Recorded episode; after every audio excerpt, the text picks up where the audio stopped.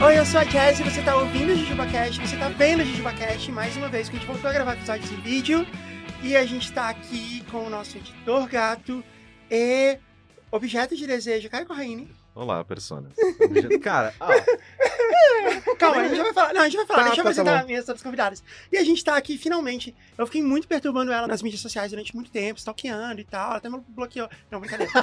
Briana Nasca. Oiê! Não é verdade? É muito tempo que, que eu Eu te bloqueei, Aham. Desbloqueei. Ela bloqueia então. todo Ah, mundo. Não, não, tô brincando, você não bloqueou, não. É, é mentira. Mas eu realmente stalkeei um pouquinho, né? Ai, adoro. Isabel Brandão também tá aqui comigo. Ai, obrigada. Nossa, eu tô tão orgulhosa de ter vocês no programa.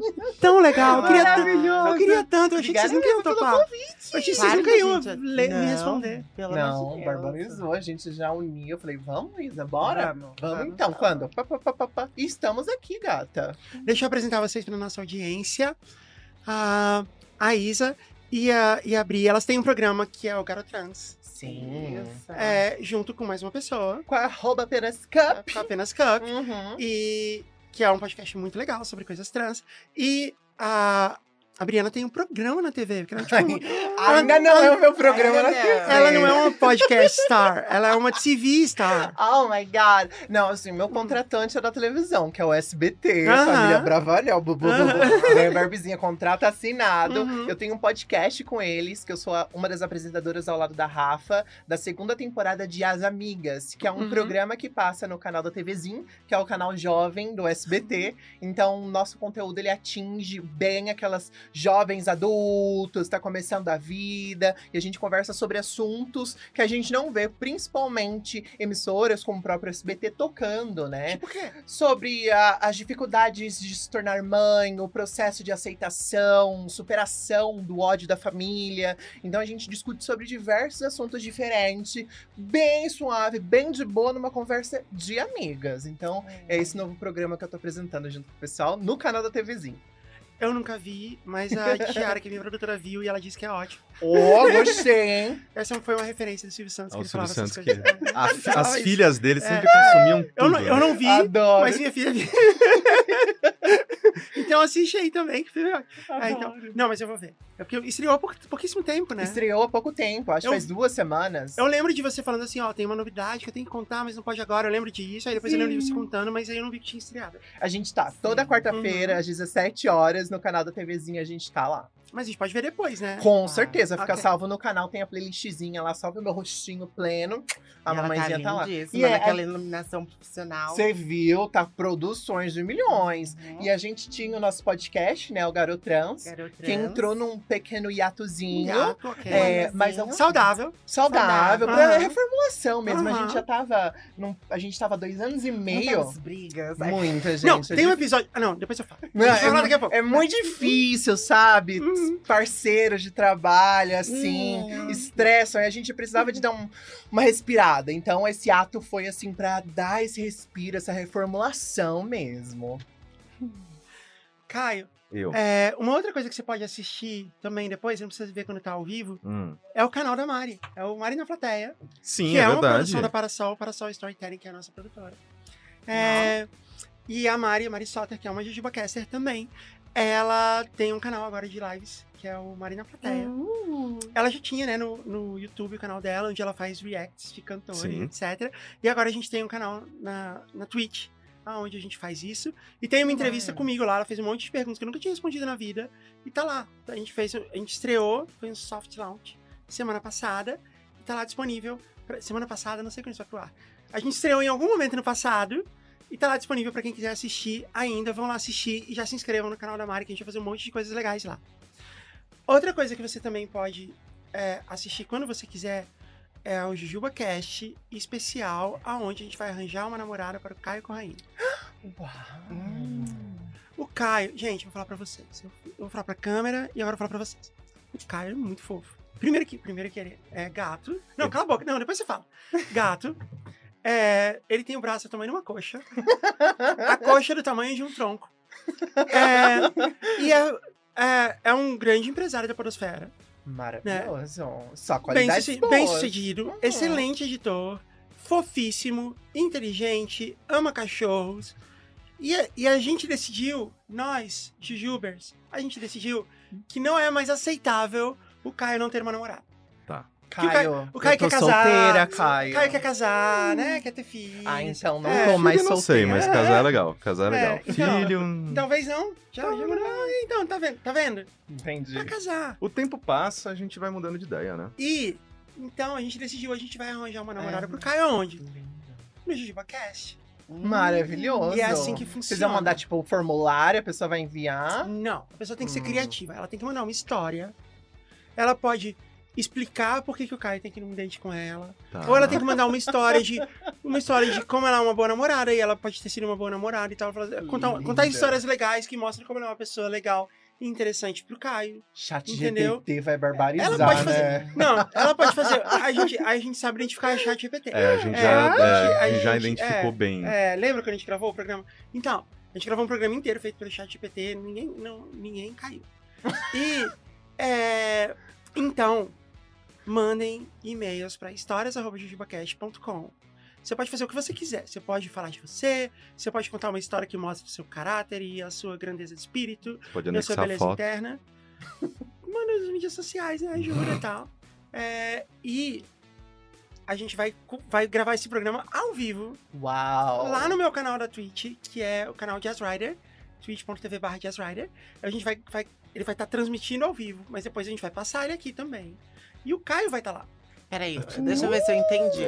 Os Não. dates vão ser no podcast. Não, não, não. A gente vai, a gente vai ver. Vai- Seleção. Eu acho A que você tem que seleção- comercializar o date também, o A primeiro seleção, date. não, a seleção vai ser feita no podcast. Uhum. Aí a gente vai ler as histórias. A gente vai pré-selecionar, a gente não vai deixar o Caio ver todas as histórias do começo. Entendi. A gente vai pré-selecionar as que a gente acha melhores, porque a gente sabe que é melhor pra ele, Sim. Uhum. né? Sim. Claramente Eu a não. gente sabe. É, gata, experiência. É muito tempo convivendo junto, né? Se você não sou, se você soubesse, você não estaria solteiro hoje. Exato, é o que eu tô dizendo. Aí me pegou Hablou. muito no argumento, cara. Era o que eu ia é? dizer. Então, a gente vai pré-selecionar, Tá. a gente vai ler as histórias com o Caio presente, Uhum. e se o Caio gostar de alguém, ou de alguém, ele vai num date com essa pessoa. Tá bom. Se ele não gostar de ninguém, ele não vai no date com ninguém. Não é garantido que, que alguém vai ganhar. Tá? Então caprichem. Sejam sedutoras. Seduzam o Caio por e-mail. Façam o seu melhor. Deem Sim. tudo. Ok? Esse JujubaCast está sendo gravado nos estúdios da Rede Geek. Esse estúdio maravilhoso, roxinho, cheio de luz, cheio de isolamento acústico, com uma telona linda, com os nossos participantes passando aqui. É tipo, esse estúdio é o melhor estúdio. Se você tem um podcast, vem gravar aqui. E siga a Rede Geek nas, nas mídias sociais, arroba Rede Geek em todas as mídias sociais. Eles fazem um monte de coisas legais. É, ou então você pode clicar aqui nesse QR Code que eles vão colocar aqui. Ou você Coloca pode na minha colocar- cara, igual no Monstros S.A. É, Coloca, tipo, o QR Code na minha cara durante o tempo inteiro. é, coloca a cara do Mauri na cara do, do, do Caio. Ou a cara do Tato. É, e então é isso, Rede Geek, arroba Rede Geek. Em todos, eles fazem muitas coisas legais. E eles prometeram que eles vão me convidar para um podcast. Eu tô esperando ainda, mas vai acontecer. Eu tenho, eu tenho fé que isso vai rolar. O que mais a gente tem de anúncios? O livro da discoteca básica tá à venda. Eu, eu gosto que você simplesmente seguiu o assunto, você não ah, me falar falar? nada. Não, então, fala aí, o que você quer falar? Não, pode seguir. Tem alguma coisa que você quer falar? Eu errei em alguma coisa, Caio? Não, pode aí. seguir, pode seguir. Entretenimento. Eu fiz a, não, eu fiz a Show melhor business. coisa. Não, eu fiz a, eu falei alguma Ela coisa. te vendeu. Eu vendi, é. não Ah, vendi. vendeu. Vendeu. Você não ficou Vendeu. afim? Um pouco. Não, porque ele quer casar. Então, mas se não fosse isso. Sim. Ok, então, tá vendo? Olha, olha a plateia aqui. Ela pode ser amante. tá Eu aceito, eu sou Não. uma ótima mãe. Não, e outra, a gente tá falando isso já faz um tempo e os e-mails já estão chegando. Ah, é e lógico. a gente já viu. Eu não tenho E refluxo. tá legal. Tem- a gente recebeu um e-mail de uma pessoa que ela, ela já, eu acho que ela já, eu não, eu não sei, tem, tem umas histórias, tem uma história pregressa. A Tiara tá falando assim, não, não me fala, não me entrega. Porque tem, uma, tem história de alguém que já saiu que comigo? Já saiu com você. Não, tem uma história de alguém que já que queria muito. sa- Teve uma menina que me escreveu e falou assim: Eu passei a vida mandando DM pro Caio, ele nunca me respondeu. Agora eu tô casado. Ó, tá vendo? Talvez ele já deu a resposta, né? É, Ah, aham, talvez. é. Ah. Não, talvez a DM não tenha chegado. Ela era bonita e ela parece legal. Ih, Eu não Mas sei. agora ela tá O casada. que, que você quer falar em sua defesa? Não, Fala. pode seguir. O microfone é seu. Não, eu, eu vou falar na live. Tá bom. Ah. Ok. Segura, segura essa informação. Na live eu converso. O livro da Discoteca Básica, os 500 maiores álbuns da música do Brasil, é, já está à venda. Você entra em podcastdiscotecabásica.com barra livro e lá tem o link. A gente tem poucas unidades, é só o reparte que sobrou do, dos, do que a gente fez para os apoiadores. Não tem muitos, então acessem podcastdiscotecabásica.com barra livro e compre o seu antes que acabe. É, você já tem o seu? Ainda não. Não, Mas eu, eu- te dou um de presente. Eu sei, Você é por isso que eu, eu, sei, é por isso que eu não comprei. Ok, tá Eu espero. É, é uma das regalias que eu tenho, assim, na minha lista de, de, de regalias no meu relacionamento com você. Hum. Um deles é. Ah, não. Quando ela- eles colocarem conteúdo no ar, eu vou, eu vou receber de graça. Eu criei a alcunha. Inclusive, eu tô, es- eu tô esperando a minha camiseta do Como Ser Uma Rockstar até hoje. Ai, mas você não vai ganhar, elas Eu sei. Você também não vai ganhar. Você mandou elas um acabaram. P pra minha Acabou. casa. Não fui eu que mandei, desculpa. Tá tudo bem. É, Não tem um problema. dia. Uma É, amiga minha, uma amiga minha. Quando a gente relançar, aí talvez. Tá bom? Tá bom, tá tudo bem. Tá tudo ótimo. Eu mandei P? Mandou P. Nossa. Cabia na minha coxa. Ai, tá. É, anotem isso. Não, tô brincando. É. Dá P pra Mayara, que ela não ganhou também. Eu dei pra uma amiga. Tá. Ah, tá vendo? E onde ela tá hoje em dia? Eu criei a alcunha de editor gato pra você. E olha que durante esse período todo. editor, eu sou Durante, não interessa! As pessoas falam, Caio, ah, o editor gato. Que- Isso é um sonho de um monte de pessoas, Caio. Tem que fazer Não a marca é. registrada, eu Não acho é, maravilhoso. não é Vocês isso. estão vendo? E olha, e olha, que tiveram momentos nessa, durante esse período que você nem tava tão gato assim. Eu ainda não tô. É, e as pessoas achavam isso, não, editor gato. Eu convenci as pessoas disso. Vai ver. Esse é o maior. No e- fim do dia, vai essa- ver que isso é a minha Ah. maldição. essa é a maior. Porque você cria uma Hum. expectativa na cabeça das pessoas, quando chega eu, aí elas falam, ah, é isso aí? Abri a Isa, tô olhando aqui, tipo, o que, que a gente tá fazendo aqui? Foco, foco, a pauta Foco, aqui. foco, pauta. A gente tem um monte Ó. de coisa. Ah, a gente também tem. A gente, se você tá vendo a gente, é porque você tá vendo a gente no nosso canal no YouTube ou no Spotify, que parece que em algum momento a gente vai ter um vídeo no Spotify. Mas, se inscreva no canal do JujubaCast no YouTube, aonde a gente tem, além dos episódios em vídeo, a gente tem o nosso novo programa JujubaCast Fora do Ar, onde a gente testa um monte de coisas. É, e que são gravados, editados e, e pautados pela nossa maravilhosa editora Tiara Castro. Ah, gente, então, ó, JujubaCast. É, a gente tem regras nesse programa. Meu Deus, vamos lá. É, são três regras. Tá bom. A gente tem que terminar falando do assunto que a gente começou. Qual foi mesmo? Foi o dele encontrar É, uma falando do namorada. Caio. É, a gente tem que chamar o Caio de gato de novo. É, a gente tem que falar de doce. É uma longa história, é uma piada muito. É uma piada interna que foi muito longe demais. Por isso que o nome do programa é JujubaCast. Só isso. Em algum momento a gente vai falar de doce, a gente Tá. vai falar da Jujuba que tá aqui, tá? E a gente tem que falar da Fernanda Takai. Tá. Ok? Tá, Falar bem. Ninguém fala mal Fernanda. tá. Ah, pelo amor de Deus. Ok? Quem é? Também não. Really? Não, vocês têm que conhecer, Quem gente. é? A vocalista ela do é, Pato é a Fu. vocalista do Pato Fu, vocalista e guitarrista e compositora. Eu nasci nos E é uma anos- cantora. em É, não, é que vocês são 2005. muito novinhas. ah, eu dei, pre- eu dei presente pra vocês, gente. Em cada perna, né, amiga? Eu tô, eu tô apresentando o programa até agora com quatro scrunchies no braço. Um presente. Eu achei um estilo. Não, esse são aí. presentes pra vocês. Ah, É a minha marca obrigada. registrada. Passou. Ai, eu já... Ai, posso, eu ia pedir o amarelo. Tudo Tá. Ah, vamos trocar. O azul é de menino, você tem que. Ah, da- a Damares aqui, ela é a Damares trans, Nossa, viu? Toma cuidado. É o pior tipo. Gente, vamos pro jogo? Vamos. Já falou Vamos. demais do cara. Vamos. Vamos pro jogo. Eu não vou ter que comer nada hoje, né? Ah, não. Não. Ainda bem. Tem jujuba se você quiser. Ah, não, Jujuba ok. O jogo de hoje é um dos nossos jogos preferidos, que há muito tempo não aparecem no programa, que é... Me dá o canal. Qual que era esse mesmo? É assim, eu vou ensinar como é que se joga. Sim. Por favor. Me dá o canal, a gente vai falar pra vocês um nome de um programa que passa na TV a cabo brasileira. Hum. Tá? Deixa eu ver. Os nomes estão em português. É, Aí vocês têm que adivinhar em que canal que esse programa passa e sobre o que ele é. Você tem que falar qual é o, qual é o plot do programa. O que, que é o programa, Tá. tá? Se você não conseguir adivinhar, você tem que tentar ser criativa, porque quanto mais criativa você for, mais Na verdade, você ganha mais É. pontos sendo né, mais pontos boa do no improviso do que falando a resposta tem. É, certa. e aí, Tá. quanto, quem dá os pontos? Eu dou os pontos. Né? Porque eu não tô jogando, então eu dou os pontos e eu vou escolher se você vai ganhar pontos ou Aqui não. é igual no programa do Silvio Santos, que É aí você dá dinheiro? assim, Não, cada... não, a gente só dá pontos. você ganha uma jujuba. Ai, É, que você pode ganhar quantas jujubas você quiser. você pode enfiá-las no bolso, levar quantas você quiser. Ah, tem, eu tem, levo, então. tem outro sacão, Eu né? O que puder levar, eu levo o microfone. Quem quer começar? Eu vou começar Vamos pela, lá. vou começar pela Briana pra gente. Vai, eu vamos. começo pra, pra... Tá. O Caio facilitar. começa. Um test drive. Vai, Sim. Caio. É, Vamos. ok. Caio, o Hum. nome do programa que eu tô apresentando pra você. Não para de ler minha tela. Eu não tô lendo sua tela, eu tô olhando pra você. Inclusive, né, um problema pra câmera, porque eu tô- estou realmente olhando pra você. O Mundo Sem Ninguém. Esse é o nome do programa. Um, De, um canal? mundo ou O o, mundo. O Mundo Sem Ninguém. Em que canal que ele passa? E que- o que, que é esse programa? O que, que acontece nele? Tá. O Mundo Sem Ninguém é um programa do canal Off, Uhum. em que é, é, é, contadores idosos se mudam para Santos porque eles não querem mais contato com as suas próprias famílias.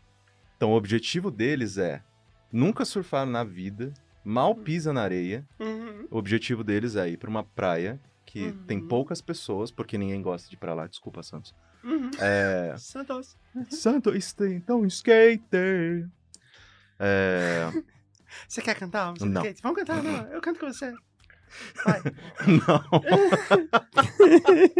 eu Você, tô, sempre quer cantar uma eu já tô, eu já tô, eu já tô é, Ele tá pisando se em ci- segurando eu já tô, pra cantar. eu já tô pisando em cima de Santos. Então, skater, vai. Eu vou fazer. Como é que é? Skater, quer lá, não, Não vai vai skater. Tá, pronto. Quando a É, gente fala de Santos, a gente tem que falar. do que é. É, inclusive, incentivados né, pelo nosso querido e finado Chorão. Uhum, eles se mudam para Santos porque eles não querem mais contato com as suas próprias famílias uhum. e eles querem aprender a, aprender a andar de skate e surfar. E aí eles só vão em horários em que não tem ninguém. Então é basicamente um mundo sem Por ninguém. isso o mundo sem ninguém. Eu não Isso. entendi por que exatamente em Santos. Santos Tava na minha gente, né? cabeça. É, entendi. não sei, tava na minha cabeça. Alguém falou de Santos Não ali. entendi. Ah, é ali, que ó. o Cid é de Santos, né? A gente tava gravando com o Cid antes. Tá. Eu precisava de uma, de uma, Ah. de uma, uma- É legal que a cidade areia é muito- dura, dá pra você andar de skate na areia. Exatamente, você né? faz um half pipe na areia. É por isso que, que Santos é a terra do skate, Exatamente. eu acho. E porque é uma praia feia Faz e ninguém vai. sentido, faz sentido. Skatista na areia. Não, é não, não. Isso é mentira. Não tem- mas a areia é bem dura. É muito dura. Ah, Caio, é, você errou. Ah, que Ah, pena. não acredito. Que pena. Mas, foi, mas eu acho que você não, passou, não foi muito longe, não. Esse é um programa do canal History. Tá bom. E são cientistas e engenheiros estruturais e outros especialistas que especulam sobre como seria a Terra se os seres humanos deixassem de existir repentinamente. Que é mais ou menos como o Santos. Seria um. é, exatamente. É. Seria um ótimo lugar pra andar de skate. A gente tá ofendendo tanta gente. É brincadeira, Santos. É brincadeira, gente, Santos. A gente ama Santos. Sim. Aham. A gente, a gente, Santos, a Certo. gente, Santos sempre, Santos. A gente vai pra Santos pra comer hambúrguer lá com o Tucano. É, Isso. a gente, eu já fui dar uma palestra em Santos. Na Universidade de Santos. Hoje? Não, eu fui uma vez Ah, tá. Eu falando, nossa, gato, você Eu gosto de Santos. barbariza, né? Ah, tem, tem que trabalhar, né? Ah, então é isso. Então você errou.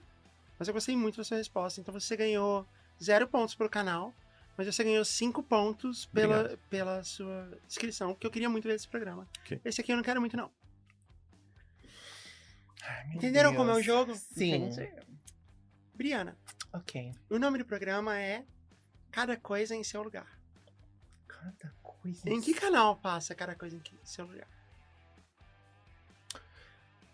Cada coisa em seu lugar é um canal do History Channel que analisa o comportamento de homossexuais em Dark Room e a sua experiência de isolamento dentro desses espaços, Uhum. onde cada coisa tem o seu local exato para entrar.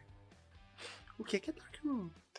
E por que Tem que é no assistir o History programa, né? Channel? Não seria mais o Discovery? No meu assim? caso, meu programa Ou- é do History. Ah, ou, o canal, ou o canal gay, né, também. É, não, é Discovery ele- Home Health, uma- né? não, É, no uma meu caso, criaram Dark Room na sua O casa. Dark Room é uma análise através dos tempos, porque o Dark Room não é uma Ah, invenção recente. Então, o Dark? Room dos faraós. Exatamente, Entendi. dos gregos, Uhum. entendeu? Nossa, Até chegar Ah, a paulista, né? na Grécia, Ah, na ah. Grécia devia ter Dark Room pra caralho. Muito era Dark, Room, Room. Não, era, era, era no muito. sol, né? Tipo, é.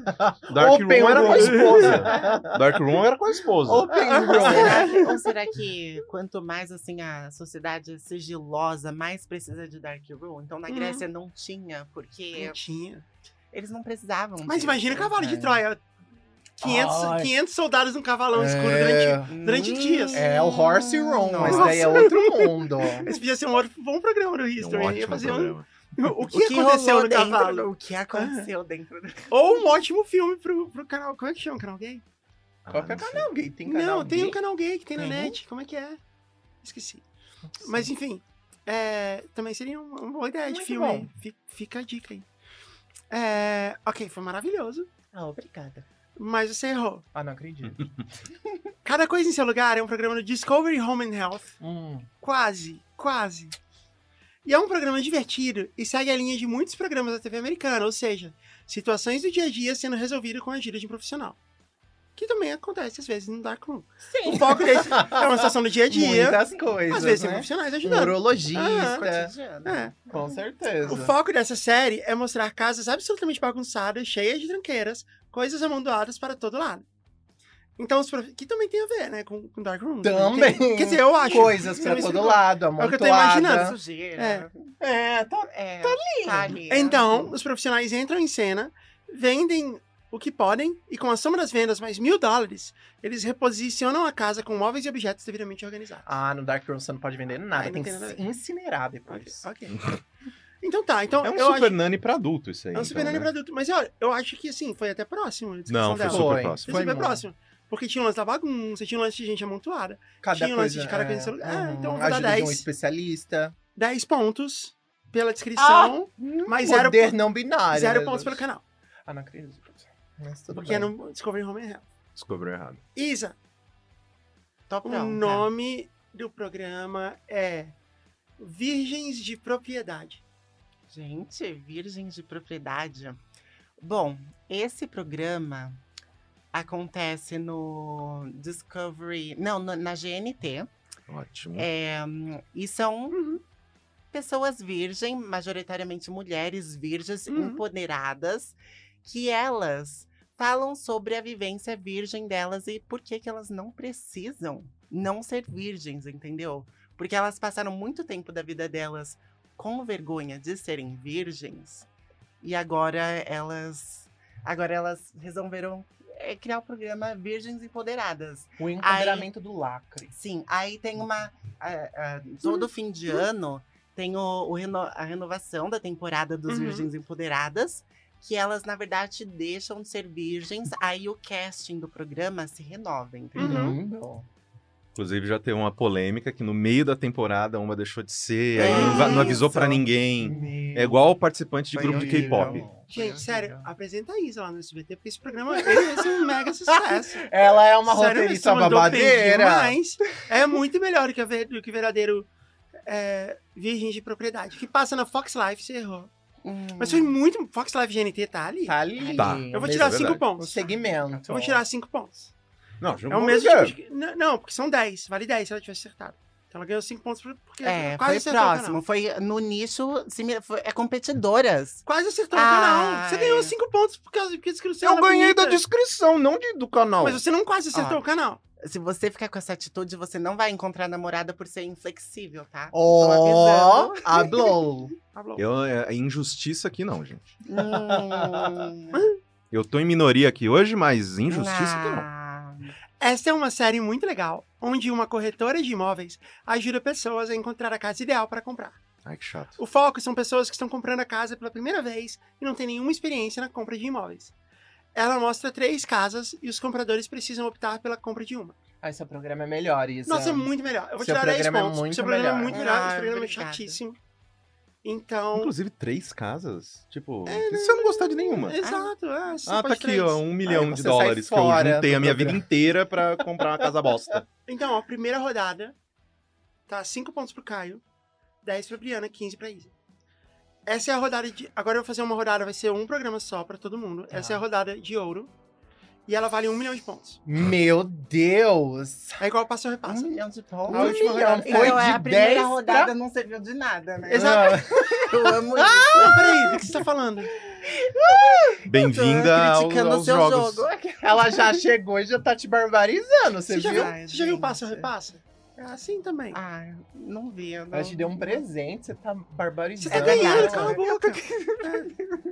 Ah, Inclusive, quem tá ganhando começa, então. uhum. Porque aí eu tenho mais tempo de pensar Tá bom. Boa. Então tá, então você vai primeiro, Isa.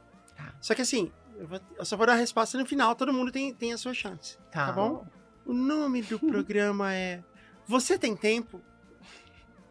Qual o canal em que esse programa passa e sobre o que ele é? Ah, tô muito- eu tô me sentindo muito pressionada. Você tá tá, bom. sendo pressionado. Tá bom. Você tem tempo? Acontece no.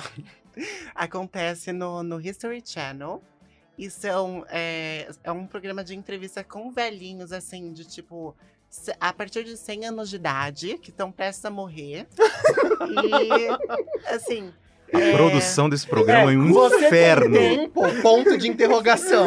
Peraí, o seu Inácio remarcou ou ele morreu? Ele, exatamente. E aí, o que que acontece? Esse é um programa, é uma nova proposta que eles gravam assim até a pessoa morrer, entendeu? Aí ela conta histórias da vida dela, de quando é, ela era novinha no século passado. Uhum. Também tem que sempre mencionar, sempre a pessoa que participa tem que mencionar aliens também, porque Uhum. senão não é Discovery, é, não é History Channel, Uhum. né? Verdade. Uhum. E, e é isso. Aí ela vai assim, a- o recorde de, a- de quem durou mais tempo foi um programa de seis meses. Porque aí, Uau, a pessoa viveu 100 anos Muito. e 6 meses. E- Exatamente. Deve ter sido uma ótima É temporada. emocionante. Foi tudo. O primeiro episódio é o aniversário de todos eles, Uhum. entendeu? Unidas. Parabéns pelos 100 anos. E aí depois, tipo, vamos ver até onde você vai. Aí começa o BBB. É, exato. Eles apertam, né, o, o- o cronômetro. Vai, velho! Vamos ver! Imagina se eles pegam um velho que é chato e o velho não morre. Eles, pelo amor de Deus, gente, esse cara tem que morrer pra, pra trocar a pessoa. Eles começam a tentar empurrar o velho no banho, quebrar, a quebrar a Não, bacia do velho. Mudar um Tá remedinho. começando a ficar. Esse programa tá começando a ficar. Gore. É, não. Briana, Ai, você tem tempo? É uma pergunta, tá? O nome do programa. Você tem tempo? você tem tempo? É. É um programa. Ai, qual... será que eu vou lembrar o nome do canal? Eu lembro. É Sci-Fi. Era um canal que eu assistia de programa. Existe esse nome, né? Desse Uhum. canal. Tá, então eu tô na linhagem certa. Você tem tempo? É um programa que retrata a realidade em um tempo aonde o tempo é o questionamento. As pessoas estão presas em diferentes níveis de realidade, tentando descobrir qual é o caminho para dar o início das suas próprias vidas, porque elas estão congeladas. Então elas são colocadas diferentes pessoas, um anão, um padrão, um musculoso, um homossexual e uma travesti, junto com uma piscina de mil litros em uma casa abandonada, nesse espaço e tempo. E eles têm que descobrir como sair desse local. É um seriado muito emocionante, Hum. divertido, de viagens. De viagens? De viagens intergalácticas. Ah, para descobrir quando o tempo deles vão se iniciar nesta realidade. Não é possível que Ah. eles Então, tomem umas coisas é um reality- ilícitas, né? É, tipo, tá. é um sci-fi, entendeu? Ah, É um reality show quântico. um reality show quântico, Uhum. né? De uma diversidade Aham, tem uma social. diversidade. aham. Tem, Uhum, tem todo uhum. mundo. Acabou É. de fazer uma lista do- da banheira Ah. do Gugu e tá. Ai, nossa. Eu achei impressionante a piscina de mil litros. Tem É. também. Tem que, tem que ter alguma diversão Qual o também, tamanho de uma né? piscina de mil litros? Olha a privilegiada. Essa Tamanho dessa- mesa. dessa Ah, é mesa. porque ela, É uma ela só piscininha. nada na raia olímpica. É uma Não. piscininha. Isso. É uma de- de- minha de- Piscininha da Mônica. Sei. Entendi. Ok. Gostou? Eu não sei. Ah, Eu não então sei se eu tá. gostei. Eu tô, eu tô um pouco confuso. Processando. Aham. É, você tem tempo pra entender? Essa é a chamada, inclusive. É. Caio. Sua chance. Eu, fiquei, eu me fudi, porque eu fiquei por último, né? Você que quis ficar por último. Você que falou, ah, vou Eu sei, mas... é- é- Agora você percebeu que foi uma ideia. Ora, ora, ora. Não, são- não são as Ai, consequências dos meus atos, não é verdade? Hum. Mas Essa é a tá. história desse podcast. Você tem tempo é um documentário. Qual que é canal de documentário, gente? Discover? É que a gente fala muito Discovery, né? Não tem- Então, Então, não tem outro canal de documentário? todos os documentários da Discovery, alguma coisa. Discovery Turbo, Discovery Home Health, Turbo não é. Discovery Economy. Ah, não tem um Discovery que é de True Crime, essas coisas? Qual que é o nome dele? Eu não sei, gente. Eu Mas- Discovery tenho Crime. Ih, ah, bom. Discovery Crime. Discovery Crime. Então, Você Tem Tempo é uma série, né, documental sobre o maior ladrão de relógios que já existiu. Uhum. E ele começou, né, na, na Inglaterra ali durante é, o tempo do, do Jack Estripador ali, né, aqueles 1700, 1800, e ele é conhecido, né, até hoje por ter roubado o relógio de todas as pessoas com quem ele se encontrou e o mote dele, né, a maneira com que ele agia era justamente chegar nessas pessoas, falar, vem cá, você tem tempo? E assim que a pessoa sacava o relógio de, né, de Uhum. correntinha Uhum. dela, e aí ele sumiu. É um Não, documentário isso sobre esse cara. Hum. Entendi. Então ele era uma lenda. Isso. Ele é tipo um Houdini. Se você achar uma- pessoa aí durante a noite que, né, fala pra você, opa, peraí, você tem tempo? Não mostre o seu relógio pra ele. Que loja. Eu vi um vídeo no Kawaii disso, viu? É, então. Do Kawaii? É. Kawaii ou Kawaii? Kawaii. Kawaii. É. Ok, foi, foi bom. Foi bom. Ah, eu tentei. Você, você, you still got it. Você Eu ainda, tem, você ainda tem amanhã. É, ninguém acertou o canal. Esse programa, mas a gente, a, a nossa produtora que criou o texto desse jogo, ela, ela foi, ela, ela pôs um truque aqui. É, esse é um programa que não passa mais. Hum. Ele passou em 1971 71? na Globo. Amiga, você nasceu um pouco antes disso, não é? Na Globo. De volta. É, Agora, e a história verdadeira do programa é: foi um programa diário com vida curta na Globo em 1971. Globo Era- é um canal de fechado? É muita pegadinha É, então, essa porra. não, mas a Globo Impossível tá na ganhar esse net. ponto. Ah. Era uma versão compacta do espetáculo homônimo que Chico Anísio fazia no teatro da época. Basicamente, eram cinco minutos de piadas entre o Jornal Nacional e a novela das oito. Eu a considero inválido. Parece legal. Então, mas, Naquela época Você tinha... vota pra invalidar? O Sim. Globo é um canal aberto. peraí, você tem que fazer, você tem que apresentar é, uma, é, um requerimento para invalidar. É, gente, Eu acho que a gente não precisa. Você gente. quer É, a gente cancelou Não, não, seu, ela- seu- ela tá a falando gente isso que ela acabou ganhou, de então, né? cancelar a- esse seu programa. Tá bom. cancelado. Ok.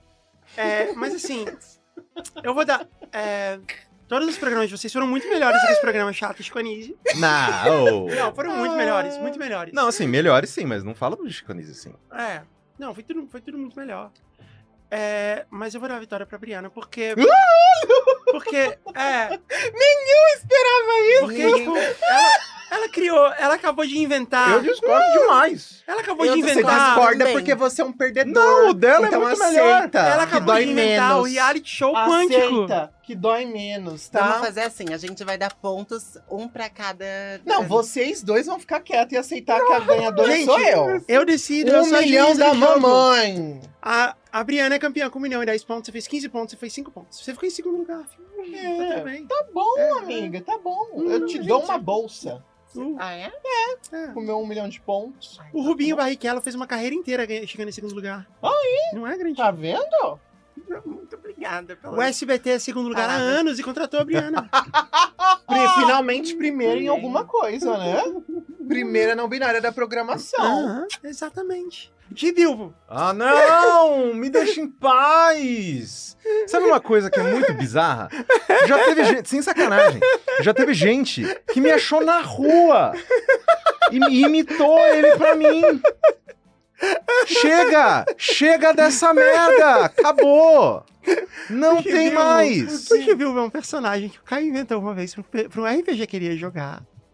E aí ele postou umas coisas no Twitter e eu achei muito engraçado. Aí teve um programa que eu falei que... Que a gente tava que imitando. ele foi participar, que a gente tava fazendo a, a Câmara dos deputados. Deputados, é. E a gente falou, e aí eu chamei, e a gente tinha um quadro que a gente imitava uma sessão da Câmara dos Deputados, e era uma loucura totalmente no improviso. E aí em algum momento eu falei, deputado de Bilbo, fala alguma coisa. E aí ele falou imitando o Gibilbo. E o Gibilbo é um querido, assim, é muito engraçado. Aí, Ninguém acha graça. aí- não, é muito engraçado, Caio. Fala só uma vez. Não, eu- A Lura, fala. A Lura eu falo, mas Tá continua. Porque a gente tá Aí- no momento a Lura, É, né? aí, aham. Aí, é, aí teve uma vez que eu pedi pro Gibilbo fazer um momento Alura. E ele fez. E foi maravilhoso. E aí toda vez que o Caio tá, a gente. Eu já tinha prometido que eu não ia fazer, mas é muito Não irresistível. aguento mais, gente. É muito irresistível. A gente quer conhecer, eu Você acho. sempre. Você É não horrível, gente. É não horrível. É muito engraçado. Não, eu tenho medo. Mas o. Porque senão é mais uma maldição que a gente cria e que eu nunca mais vou conseguir sair. Aí vai vira mais uma coisa que eu vou Ó. ter que carregar, tipo o Atlas empurrando a pedra ladeira acima. Eu Eu prometo. acho que assim. É ó, você não, tá- ó, eu prometo que se você fizer o Gibilbo mais uma vez, no final desse momento Alura que a gente vai fazer agora com o Gibilbo, Uhum. ele pode morrer e vai ser canônico. e a gente nunca mais pode invocar o. Gibilbo. Vamos fazer, não, vamos Ah. fazer um acordo, vamos Aí fazer vai um morrer. acordo. Não, a gente Não, vai não, matar não, o Gibilbo. não, não, não. Aqui Você, deu a sua, você deu a sua Tá bom, proposta, ok. eu vou dar a minha Uhum. contraproposta. É assim que negociação funciona. Ok, tá bom. A sua proposta é essa. Uhum. A minha contraproposta é: eu não faço Gibilbo em podcast em vídeo. Nos, pela internet eu posso fazer em todos. Tá bom, tá bom. Mas você vai... Porque não tem, porque quando eu tenho só a tela do computador na minha frente, eu não tenho vergonha. Entendi, mas a gente pode tapar você. Não. A gente põe o QR Code lá na Não. sua cara. Se a gente colocar o Põe o QR Code da Lura aqui agora. Aí tudo bem? Não. Eu só acho engraçado ter o QR Code na cara de alguém. Ai, tá bom. Só a Alura. Vai, vai. Começa o negócio. Momento Alura, a gente vai falar da Alura. A Alura é a maior escola de tecnologia é, do Brasil. E quando você estuda na Alura, você, você tem cursos modulares. Sim. E a cada módulo que você faz, você ganha uma nova habilidade que te dá a chance de ter um upgrade na sua carreira. Alura. Porque assim, Não, calma. Tá começando. só. porque assim, é, ao invés de você fazer um curso, assim, que tipo, a dois anos você vai se formar, não, cu- os cursos são módulos, eles são mais rápidos, e você escolhe uma trilha. Tem UX é, e design, tem é, ciência de dados, programação, administração e gestão, marketing, e todas essas coisas são meio que interligadas, entendeu? Então, quando você Uhum. aprende essas coisas... Não precisa você- saber pra fa- começar o curso. Não, não, lógico que não. que Tem tudo. todas as coisas. E assim, com uma matrícula você tem acesso a todos os cursos. E você pode escolher que curso que você quer fazer, mas, mas quando você entra lá, tem uma trilha falando assim, ó. Se você, vai, se você quer se- ser um especialista nisso aqui, faz esse curso, depois esse, depois esse, depois esse, depois esse. É, cada um que você faz, você já tá dando. Você não precisa esperar chegar no final. Cada um que você faz é um passo a mais que você tá dando na sua carreira. É uma. É um upgrade que você tá dando na hora de fazer uma entrevista no mercado de trabalho. Você vai conseguir uma posição melhor, você consegue uma promoção, você consegue se recolocar. É isso que a Lura faz pra você. Onde? Na Lura. Na Lura. Tem cursos pra produtor de conteúdo também. Tem curso de produtor de conteúdo. e é maravilhoso, gente. Vocês têm que fazer. Tem curso de edição de vídeo do Gaveta. Uau. O Gaveta é o melhor editor de vídeo da internet brasileira. Tem curso dele. Tem curso de podcast com o Léo. Sim. Tem um monte de coisas relacionadas. E outra coisa que é muito legal para produtor de conteúdo. Cursos de Google Ads, de Facebook Ads, que são bem Uhum. importantes também. Isso aí eu precisava fazer. Porque, nossa, Então, as minhas faz. tags, pelo amor de Deus. Então faz, tem muita coisa lá. Só que quando você for fazer, usa o nosso link. Que é? alura.com.br barra promoção. Promocão, porque agora a gente, a gente vai ter um novo, um novo mascote, que é o Promocão. Porque você não pode colocar o cedilha, né? E o tio, então é o Então, Promocão. Promocal. É o Promocal, que é o Promocão, que ele é um cãozinho que Sim. ele traz a promoção pra você. A gente inventou isso. A gente vai pôr o Nagai pra desenhar. Excelente. E em algum momento a gente vai trazer um. A gente vai trazer alguém pra fazer a voz do cachorrinho. Alguém.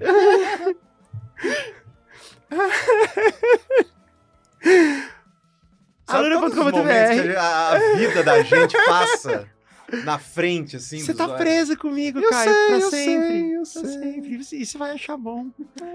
Já tô achando. Alura.com.br barra promoção barra JujubaCast é o meu link. Lá você tem 10% de desconto. 10% de desconto vale uma grana, faz diferença. Não vai entrar sem o meu link, porque não. Porque dá, mais, dá quase um- uma mensalidade. Dá mais do que uma mensalidade. Sim. É. Então, acessa pelo meu link. Fala de novo. Alura. .com.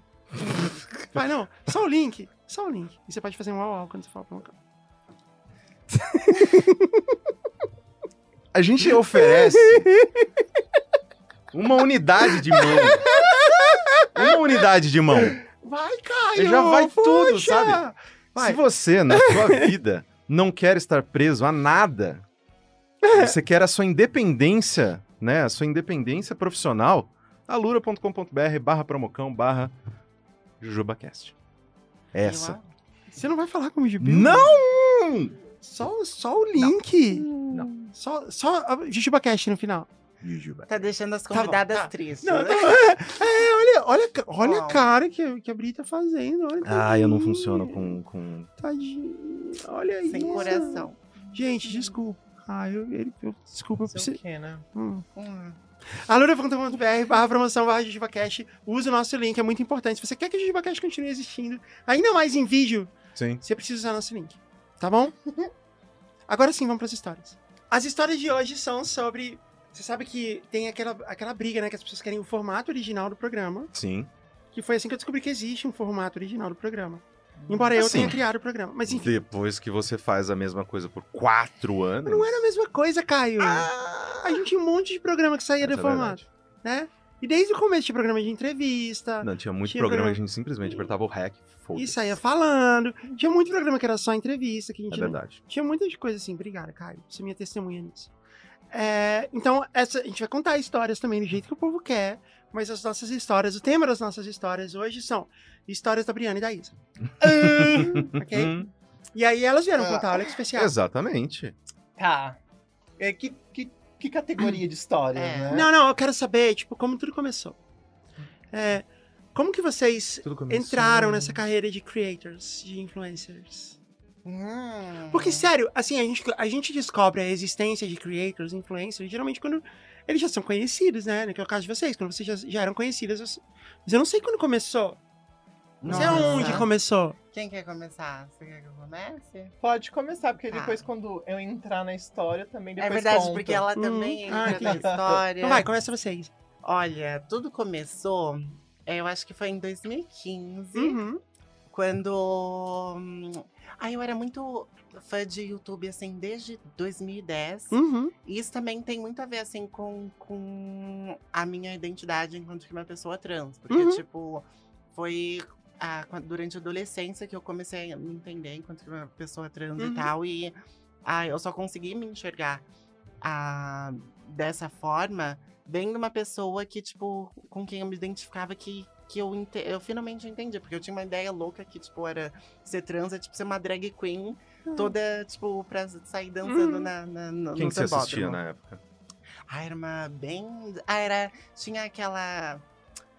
Ai, é, é americana. Ti- Hum. Tinha aquela. hum, Princess Jules. Você conhece? Não. Não conhecia, Aí amiga. tinha, tinha quem mais? Tinha aquela Didi loira Gorgeous. Didi Gorgeous também. Amo! Mas a Didi Gorgeous foi mais pra Maravilhosa! frente. Foi. É, mas eu- ela, a gente acompanhou a transição dela também no Sim, canal do YouTube sim, dela, que sim. foi tudo. É, que foi depois que legal. da minha, mas aí, o- ah, na verdade, o que realmente foi a minha madrinha, sei lá, foi uma que ela não tinha nem nome, era tipo Hum. Mac Junk é, Hum. 88. Uhum. Enfim, aí ah, em 2015, anos depois, em 2015, eu tava morando na Suíça, que eu primeiro morei na Holanda, fiz, é, terminei o ensino médio lá, aí eu Uhum. fiz faculdade, enfim.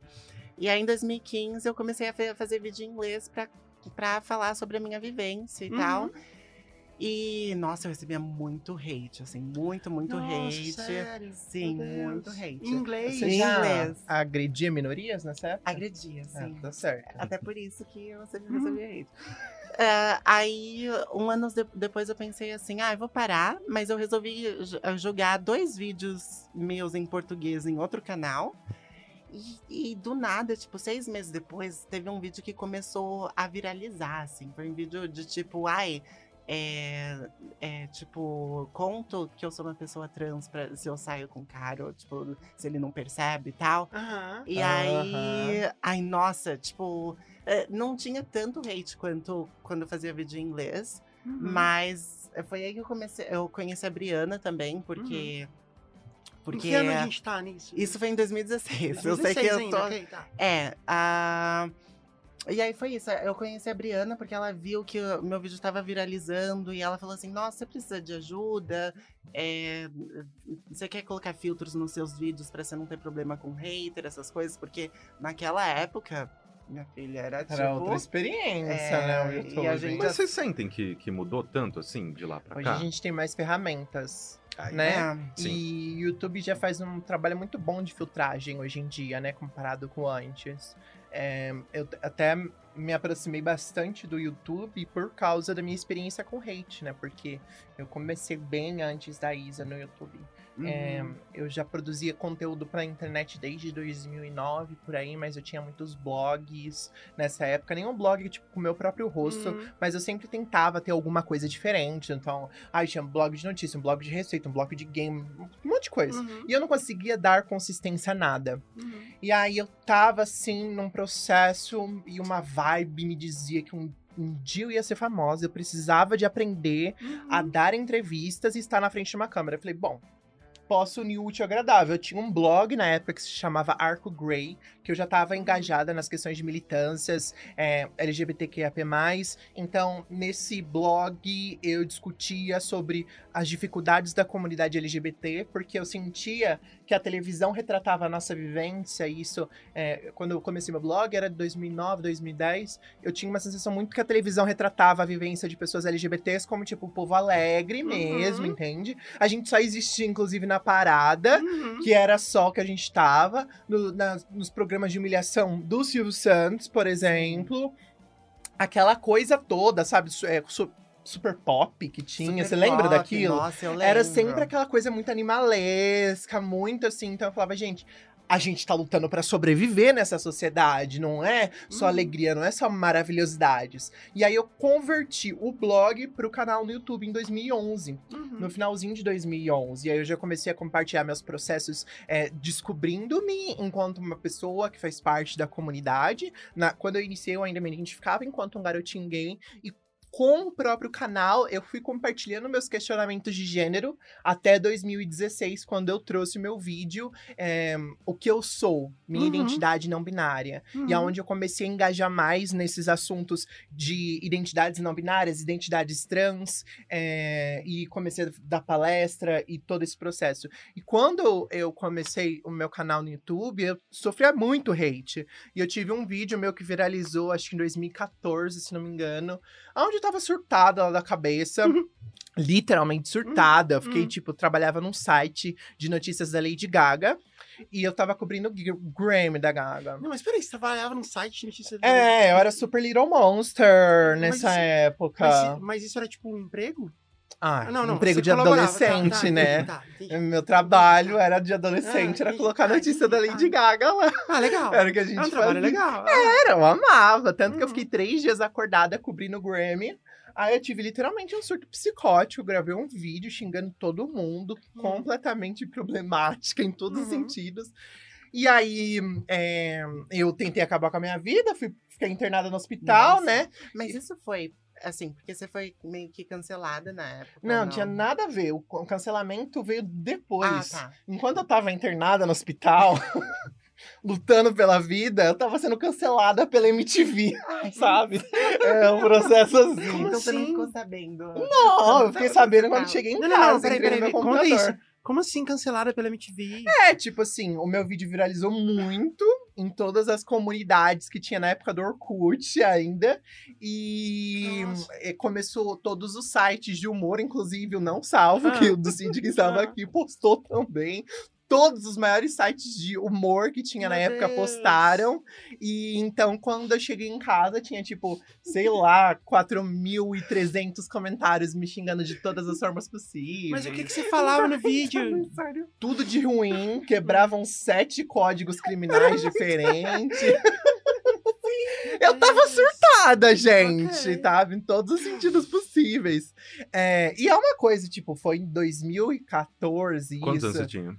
Eu não vou lembrar, não sei fazer cálculo, não. Eu Quantos fiz você Veja, tem agora? Eu tenho 29. Ah, Ok, é muito adolescente mesmo. né? É, sabe, tipo, era aquela coisa, né?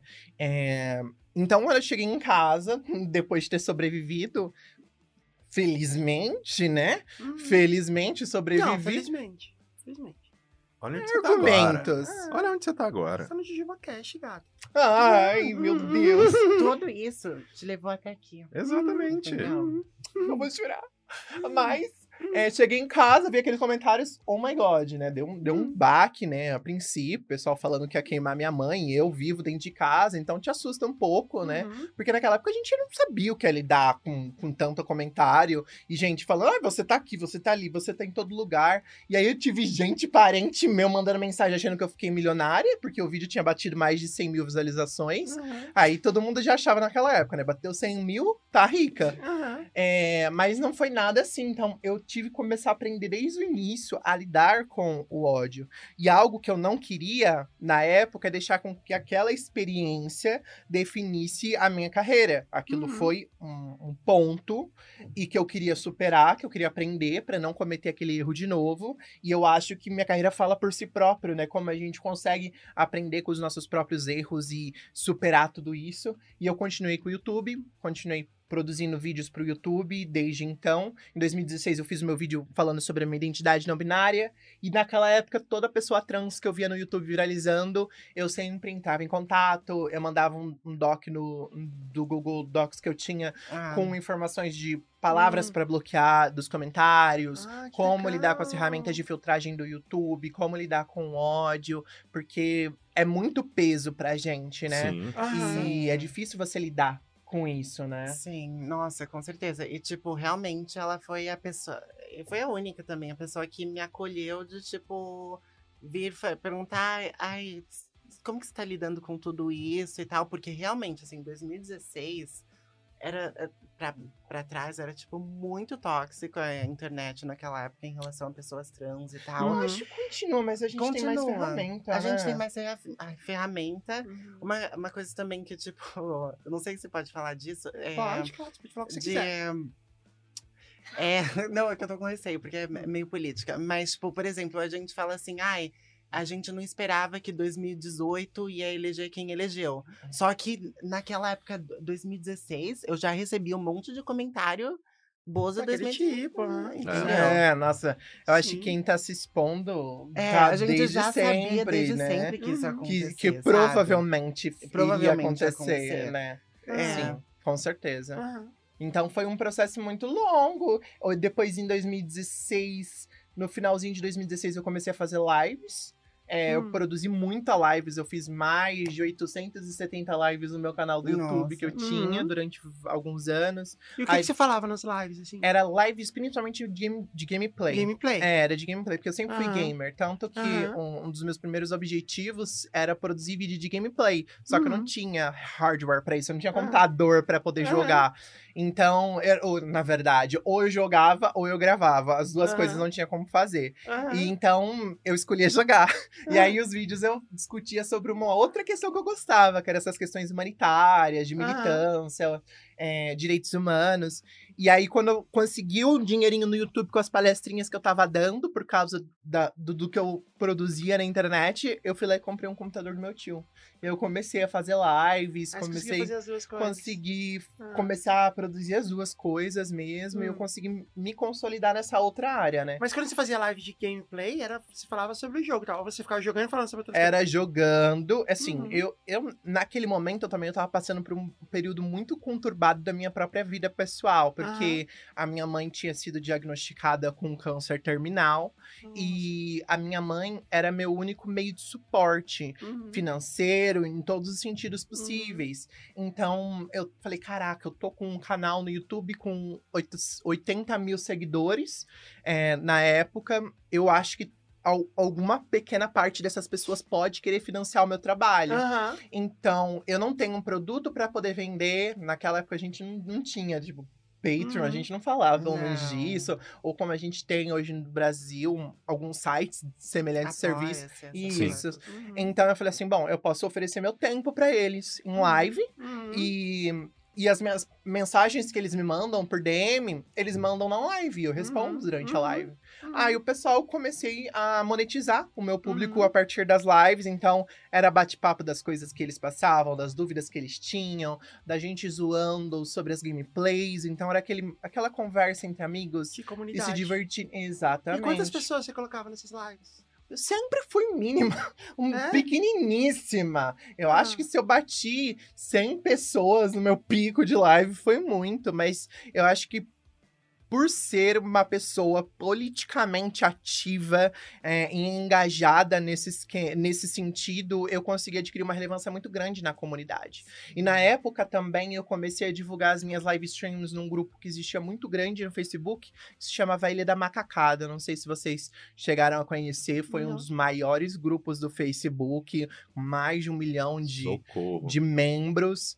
E era muito complicado. Hoje em Por dia, porque era tipo um reduto em céu. Pensa, pensa no, num, E por que, que você num, tava divulgando lá? num 4chan legalizado. Nossa, Exato. É assim. Eu divulgava lá porque, primeiro, que era visibilidade Aham. e que eu sempre fui aberta a conversar com pessoas que estivessem vontade de conhecer a Uhum. realidade de uma pessoa trans e entender Uhum. mais sobre esses assuntos. Eu não dou brecha para as pessoas que não me respeitam, mas se você me respeita e quer conversar mais sobre o assunto, super de boa. Uhum. E eu conhecia alguns, alguns ADMs, alguns mods de lá. Eu conversei com eles e todos os vídeos que eu postava na Ilha da Macacada, tipo, bombava muito. De bater 53 mil Nossa. likes num post divulgando uma live. Aí nesses legal. dias que eu divulgava, explodia as lives, tinha bastante gente. Então foi uma forma muito legal, porque eu consegui é, ser o primeiro contato de muitas pessoas que não são trans, que são cis, é, heterossexuais, Uhum. com uma pessoa trans. Então eu pude quebrar muita estigma, quebrar muitos preconceitos que essas pessoas tinham, porque se não fosse dessa forma, eles não iriam ter contato com uma outra pessoa Aham. trans, né? Eles não iriam, Uhum. imagina, né? O Forchan vai conversar com uma trans, fazer uma amizade. Não. Mas lá eu tive essa oportunidade, então foi Aham. bem legal. Então eu continuei fazendo isso até hoje, jogando bastante. Agora eu tô há um ano, né? Completei agora em maio, eu vou completar é, um ano de ato das minhas live streams, que eu dei uma pausa mesmo pra minha saúde mental, que eu tava. É, é difícil quando você faz a mesma coisa sempre. Uhum. Ainda mais E- que é puxado, né? Muito é- pesado, assim. E na você- época eu fazia, tipo, oito horas horas, é. todo dia, É. sabe? Oito horas todos os dias. É, e Eu- as pessoas, elas, elas, elas subestimam, né? Porque, ah, nossa, como assim? Você tá só jogando e tudo mais. Não é isso. A partir do momento que você tá ao vivo, você é o ponto de entretenimento daquelas pessoas. É, então, sim. Se. Ah, beleza, eu tô jogando aqui, então ainda tem alguma coisa acontecendo. Mas a- a- a- ao mesmo tempo, você precisa ter essa noção de que, meu, todo mundo que tá me assistindo é minha responsabilidade. É. O divertimento dele, o entretenimento dessas pessoas é minha É, responsabilidade. mesmo jogando videogame, tipo, eu também comecei a fazer live em 2021, jogando e tal. Mas pra mim também, assim, ao mesmo tempo que foi uma coisa muito boa, assim, até pra minha saúde mental, quando eu tava mal e tal, eu também senti essa coisa, assim, tipo, exaustão mesmo, porque eu, eu tinha que estar jogando e eu tinha que estar entretendo as É, pessoas. não, sabe? mentalmente ele te suga, né? Porque. Suga bastante. É geralmente- geralmente, fisicamente. É, então, tudo. porque é. quando você tá jogando alguma coisa, geralmente eu não fico falando com a minha TV.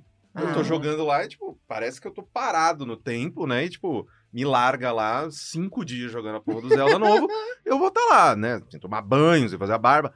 Mas, tipo, a partir do momento em que tem algumas pessoas assistindo, meu, eu preciso fazer um comentário divertido, eu preciso ler o chat, preciso responder uma pergunta, preciso É. fazer um gancho. Ah, não, poxa, o chat sugeriu alguma coisa, você reage. Justamente porque senão, né, tipo, Ah, por que, que essa pessoa tá te assistindo e não assistindo qualquer outro né? Criador de Exato. conteúdo. E eu acho que, tipo, quando você ainda é um criador pequeno, tem um outro processo, porque pra mim as lives elas eram meio de sobrevivência, né? Então, como eu tinha poucas pessoas me assistindo, eu precisava de tirar o máximo que eu conseguia dessas poucas pessoas me assistindo. E Aham. como que eu vou sobreviver, sabe? Ah, Mas aí eu comecei a ter bastante oportunidades comerciais é, um- do meio publicitário. Eu acho que a pandemia, querendo ou não, investiu bastante nesse meio publicitário para os influenciadores.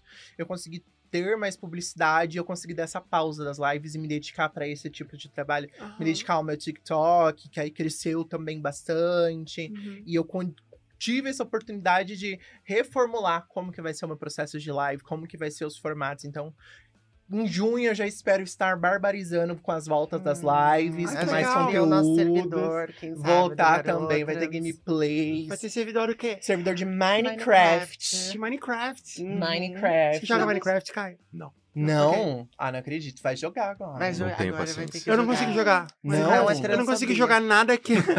eu não consigo jogar nada que é, é first person, assim, que é de primeira pessoa. Uau. Porque eu fico, eu fico muito perdida no mapa, assim, eu não consigo Sério? jogar. Eu já tentei, eu falei, não, é só uma questão de acostumar e tal. E não, não tem como pra mim. Eu preciso ver o A bonequinho de idade, fora. né, gente? É, é, é, A uma idade chega. Não, mas eu nunca consegui. Se- Desde, mesmo num, sei lá, num Play 1 da vida. assim, Não, nunca, nunca, jamais. Tem. Quando, na época do, do Nintendo 64, é, o- os primos da Paty, eles jogavam 007 no Sim. Nintendo 64. Nossa, eu E era tipo, eram horas jogando, né? E eu, eu ficava lá tentando que eu queria participar da festa. Eu não conseguia jogar. Porque eu me perdia no mapa, eu, tomava, só tomava tiro. Uau. Eu não conseguia. Nossa, você também é assim na vida real? é? Não, não, não, que na vida real. Você acha E a que vida ela- real inteira é em que primeira pessoa, em pô. 3D? já. A minha vida real Como é que 3D, funciona? né? Não, não, mas eu entendi terceira que pessoa, ela se vê assim, em ó. primeira pessoa, né? Que você se perde. Tá bom, mas aí é perdido. 3D, né? As coisas têm profundidade, assim. Eu, eu sei que tá à minha volta, assim, é diferente. Aí eu tenho. Às vezes o jogo em VR pode ser melhor pra você. Eu tenho. É, né? Meu Deus. Tem, existe uma, Gente, água, desinfetante, hein? existe uma coisa chamada propriocepção. Própria Que é- percepção. propriocepção. É, gata. Inception. É, então, eu entendo muito bem isso aí que você falou, porque eu saí do armário pro, pro público, assim, no ano passado. Não faz nenhum ano isso. Vai fazer um ano dia 28 de junho. É verdade, né? Pra você faz um ano. Sim. Ou nem isso. É. E foi no ano passado. E o meu podcast, ChibaCast, que vocês estão aqui, ele tinha outro nome antes. Uhum. É, e a gente tinha uma. A gente era bem grande, né, Caio? A gente era um dos principais podcasts, assim. Teve a Pod Pesquisas de 2019 e a gente era o segundo lugar. Está Era lá. Nerdcast Uau. e a gente, Sim. né? É, e, e aí, quando, quando eu decidi que eu ia transicionar publicamente, eu pensei em falar assim: ah, eu vou, eu vou tirar o programa do ar. Eu vou fazer um comunicado, assim, textão no fundo preto, Aham, no- no, clássico. no Instagram. Eu vou fechar, Abre o vou deixar aplicativo Notas do, do telefone, deixar- Ah, né? amor, é muito lindo. Vou deixar tudo adoro. privado. E tchau, sa- tchau, vida pública, não vou fazer mais Sim. nada. É, E era porque eu achava, eu tinha tanto medo, assim, do hate e tudo mais, assim, que, tipo, eu pensava, ah, não vai ter nenhuma condição de eu continuar.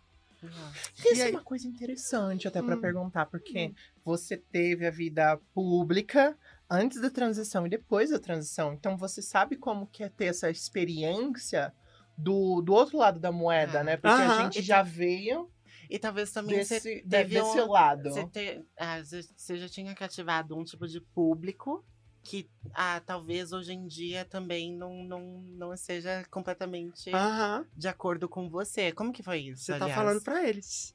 É, Sim. é muito louco, assim, porque eu tinha um público 90% masculino. Uhum. enfim, a gente não falava sobre esses assuntos. E eu sempre ficava muito. eh, Eu sempre ficava muito eh, em cima do muro, assim, na ideia de falar sobre o assunto. Porque eu sentia assim, tipo, eu tenho lugar de fala, mas ninguém sabe, então na verdade não tenho. E aí eu ficava muito, eu ficava muito assim, sabe? Se limitando. todo, né? é, todo ano eu pensava assim, ah, vou fazer um especial LGBT. E aí eu não fazia porque eu falava, não, hum, vai ser estranho, tipo, quem sou eu pra fazer e tal. E eu ficava pensando isso. É, e aí o que a gente fez, a gente, a gente tinha muitas histórias de, de pessoas LGBTQIA+, que, porque a gente, era, a gente sempre foi um programa de histórias. Uhum. Então, assim, de vez em quando a gente recebia uma história de viagens, E aí o cara tá, e aí eu tinha um, um ouvinte con- contando a história, ele falava assim: "Ah, é, era um cara", e ele fala assim: "Aí eu e meu namorado fomos pra Argentina". Aham.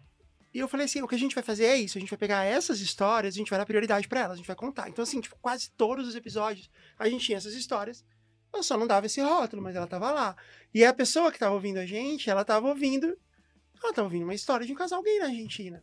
Mas se eu falasse dessa maneira, ó, hoje a história de hoje, o programa de hoje é sobre casais gays na Argentina. Um homossexual. todo mundo, é, todo mundo ia falar assim, não, então não é pra mim, eu não vou ouvir. tem-" E, e, cara, é uma história Entendi. sobre perrengue de viagem, não tem nada Sim. a ver, não faz nenhuma diferença.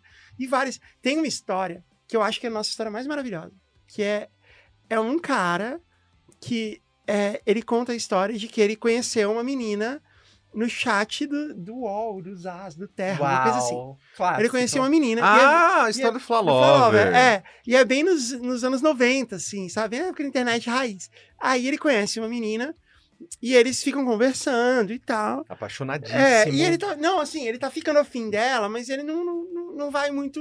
é, ele não vai muito fundo, porque.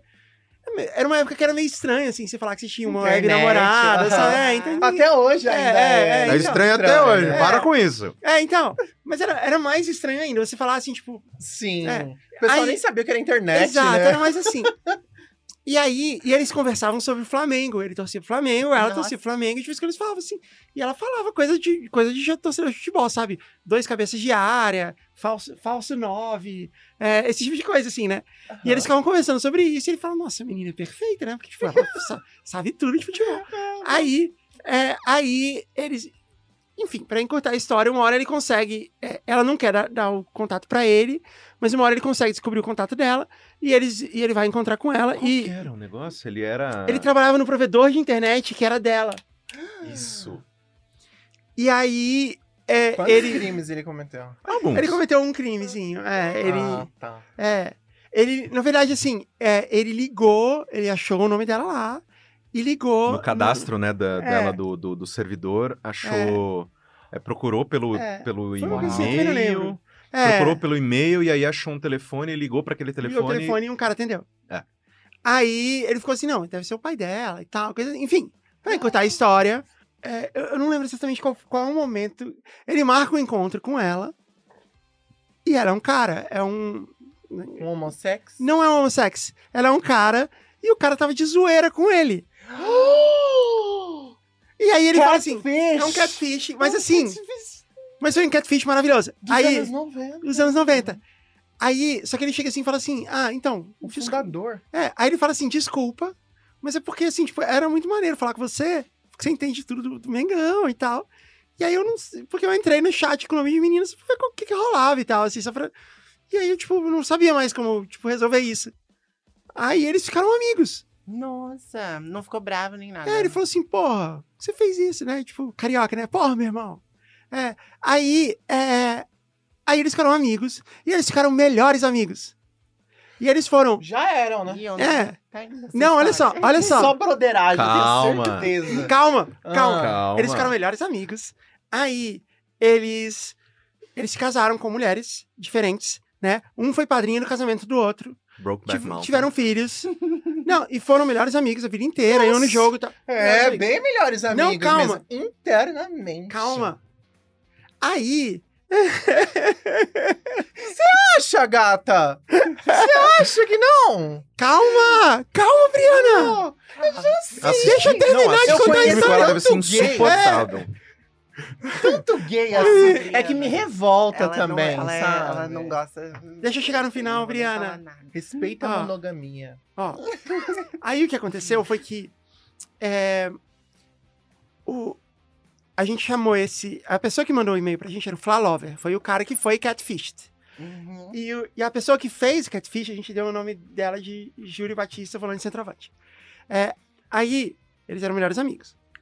O Flalover se separou. Passou por um período meio merda, assim, tipo, ele se separou, era mulher e tal. E ele foi passar um. Ele foi morar um tempo na casa do Júlio Batista.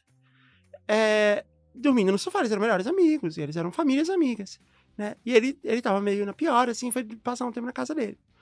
E ele tava assim, nessa, nesse tempo que ele tava passando lá, ele começou a pensar assim, ah, esse foi o racional que ele mandou pra gente no e-mail. Ele falou assim, ó, é, eu, eu amava minha esposa. Não sou eu falando, tá, gente? É o Flalover falando. Flalover, Uhum. por favor. É. Ele falava assim: eu amava minha esposa, mas eu não achava ela muito atraente. Né? Eu só continuava amando pela pessoa que ela era. Né? É uma coisa normal de casamento, essas coisas acontecem e tal. E pensando bem, a pessoa mais legal que eu conheço é o Júlio Batista. Ele só não é muito atraente pra mim, mas essa é uma coisa com a qual você pode se acostumar. Então ele mandou pra gente um e-mail dizendo que ele tava, tipo, cogitando a ideia de chegar no Júlio Batista, que tava casado, ele tava na casa dele. E foi isso. E a história acaba aí. A gente não sabe o que aconteceu depois. Nunca mais voltaram. Nunca mais votaram, ele nunca mais escreveu, a gente não sabe o que rolou. A esposa descobriu e vá! É, Ou Sobrou viraram um trisal. Eu não sei, eu- assim, eu acho que ia ser tudo. eu acho que não deve ter dado certo, porque senão ele teria escrito, né? Ou não. É. Mas assim, o fato é que, essa- escrito, gente, né? essa é uma mega história LGBT e ninguém nunca se tocou disso. Toda esse 90% da minha audiência masculina. LGBT. Ninguém- aspas, não, é.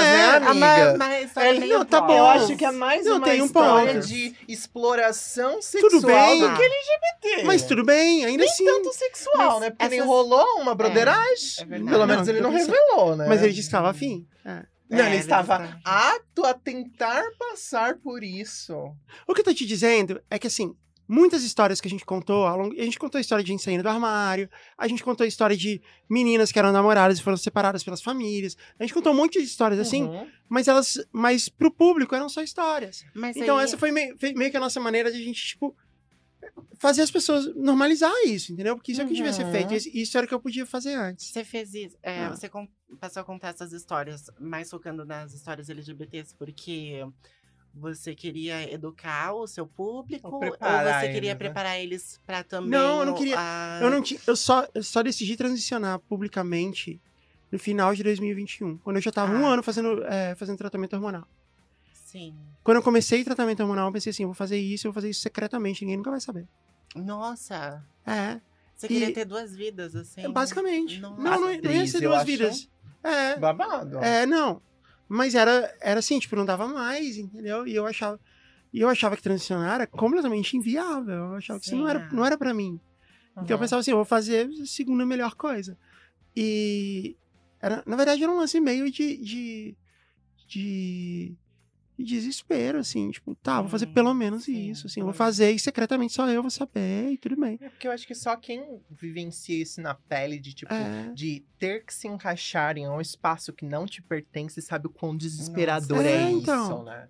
Então, eu fiz isso a vida inteira.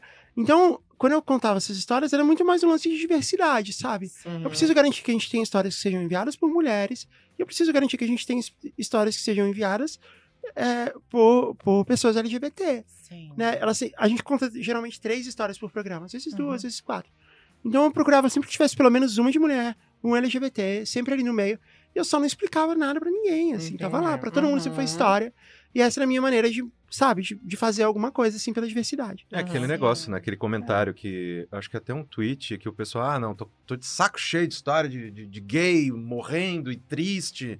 Quero uma dupla de gay que, aquela que Ah, assalta banco trambiqueiro. e Ah. atira em todo mundo, empina moto. Tipo, Uhum. justamente porque, meu, para de É, um focar pouco, nesta né? merda É. e só coloca É, com é E personagens. é por isso que, a gente- antes de começar o podcast, Hum. a gente tava falando da garota dinamarquesa, Aham. que você É, é, assim que eu- fã do- do- do- desse filme. Não, eu não sou fã do filme, mas assim, assistir o filme foi importante pra mim, foi bom.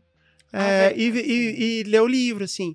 Eu, eu acho o filme. Aliás, é, eu acho o filme bem, bem problemático em algumas coisas. Concordo com vocês nisso. Mas assim, antes de chegar nesse ponto. é, aí quando eu fui. Quando eu decidi fazer isso. Na verdade, eu assisti o vídeo, o, o Coming Out vídeo da Abigail Thorne. Vocês conhecem ela? Philosophy Sim, Tube. Abigail Florence. É, ela, ela é maravilhosa. E É ela do, faz. do- é do Philosophy Tube. Philosophy Tube. Eu Aquela conheço que- o canal, é. mas eu não conheço esse Não. vídeo. Você tem que ver. É maravilhoso o vídeo dela. E ela faz assim, ela faz o vídeo, ela tá falando sobre transgeneralidade. ela tá falando sobre transexualismo. E ela faz o vídeo falando isso, só que ela é um cara.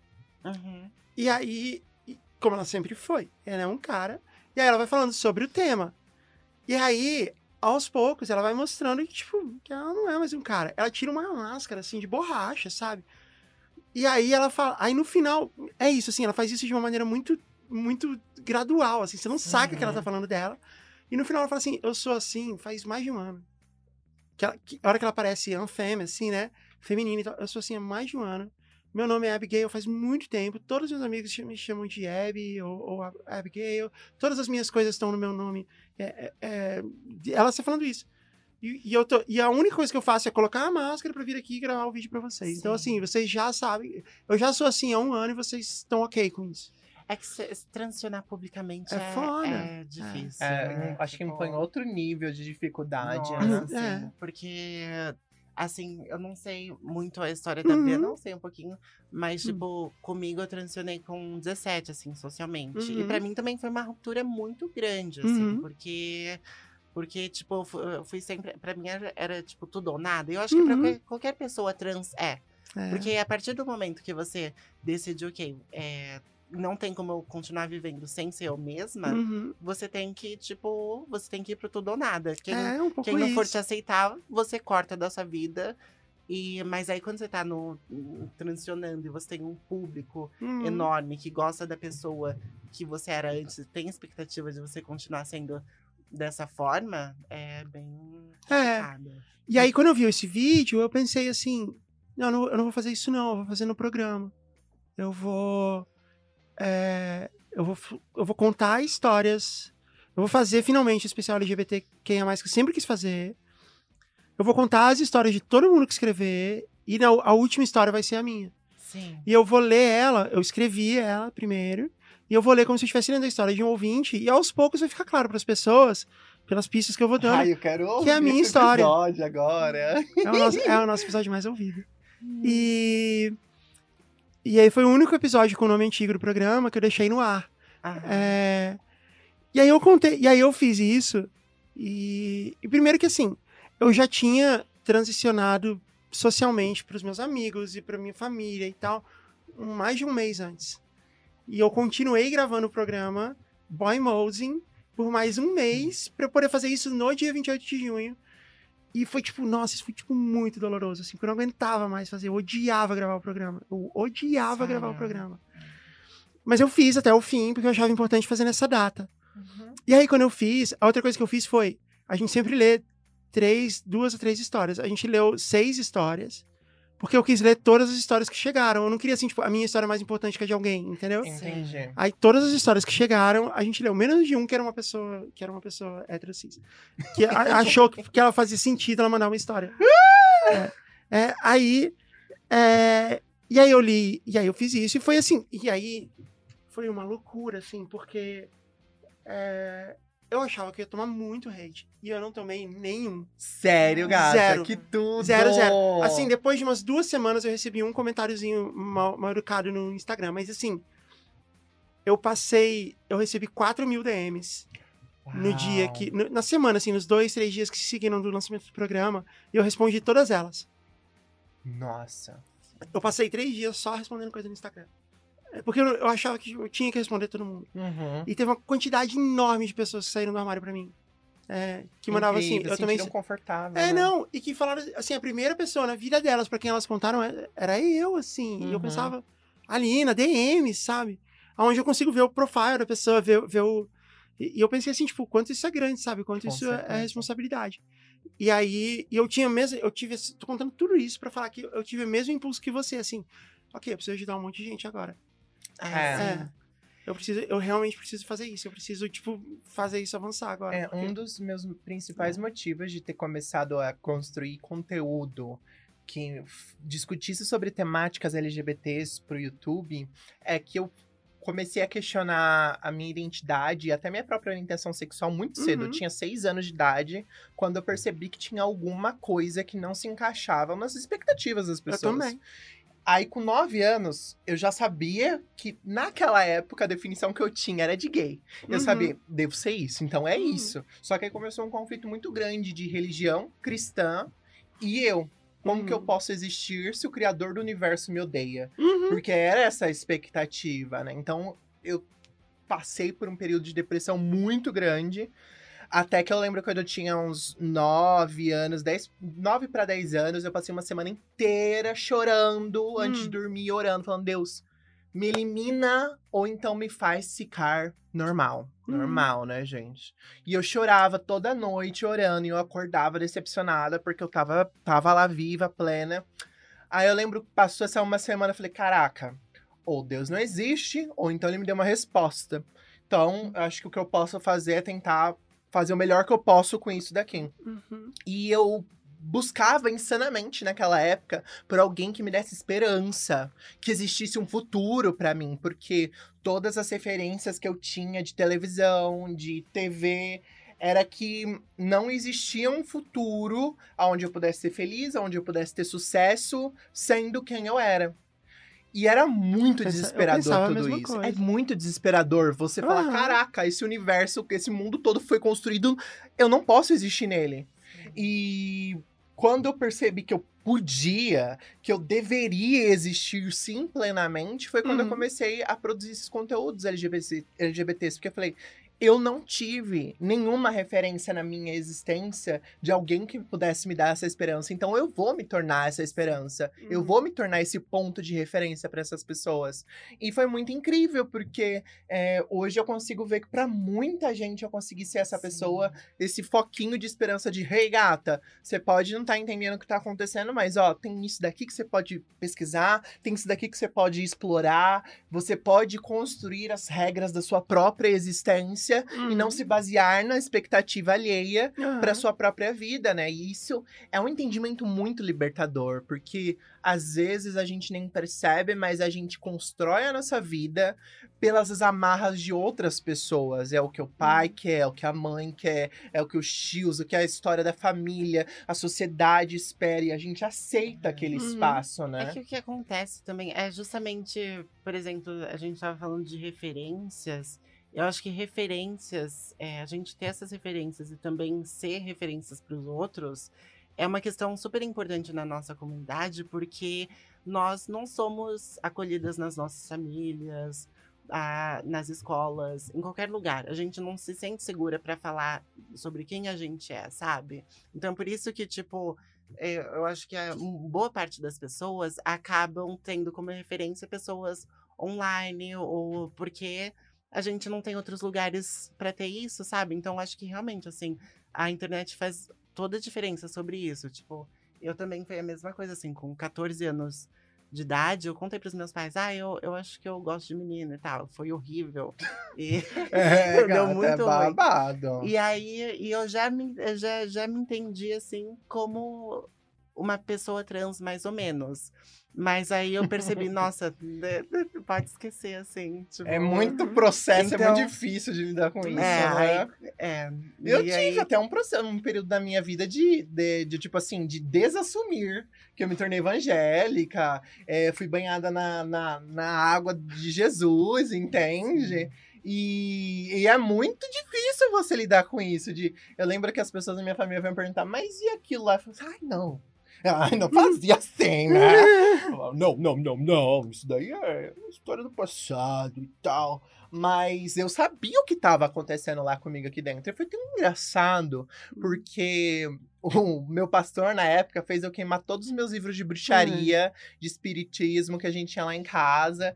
E pra quem já estudou sobre o Wicca, é tipo, é a religião mais. Ai, abrace o mundo, se ame, amor, grama, vibes conexão com a natureza.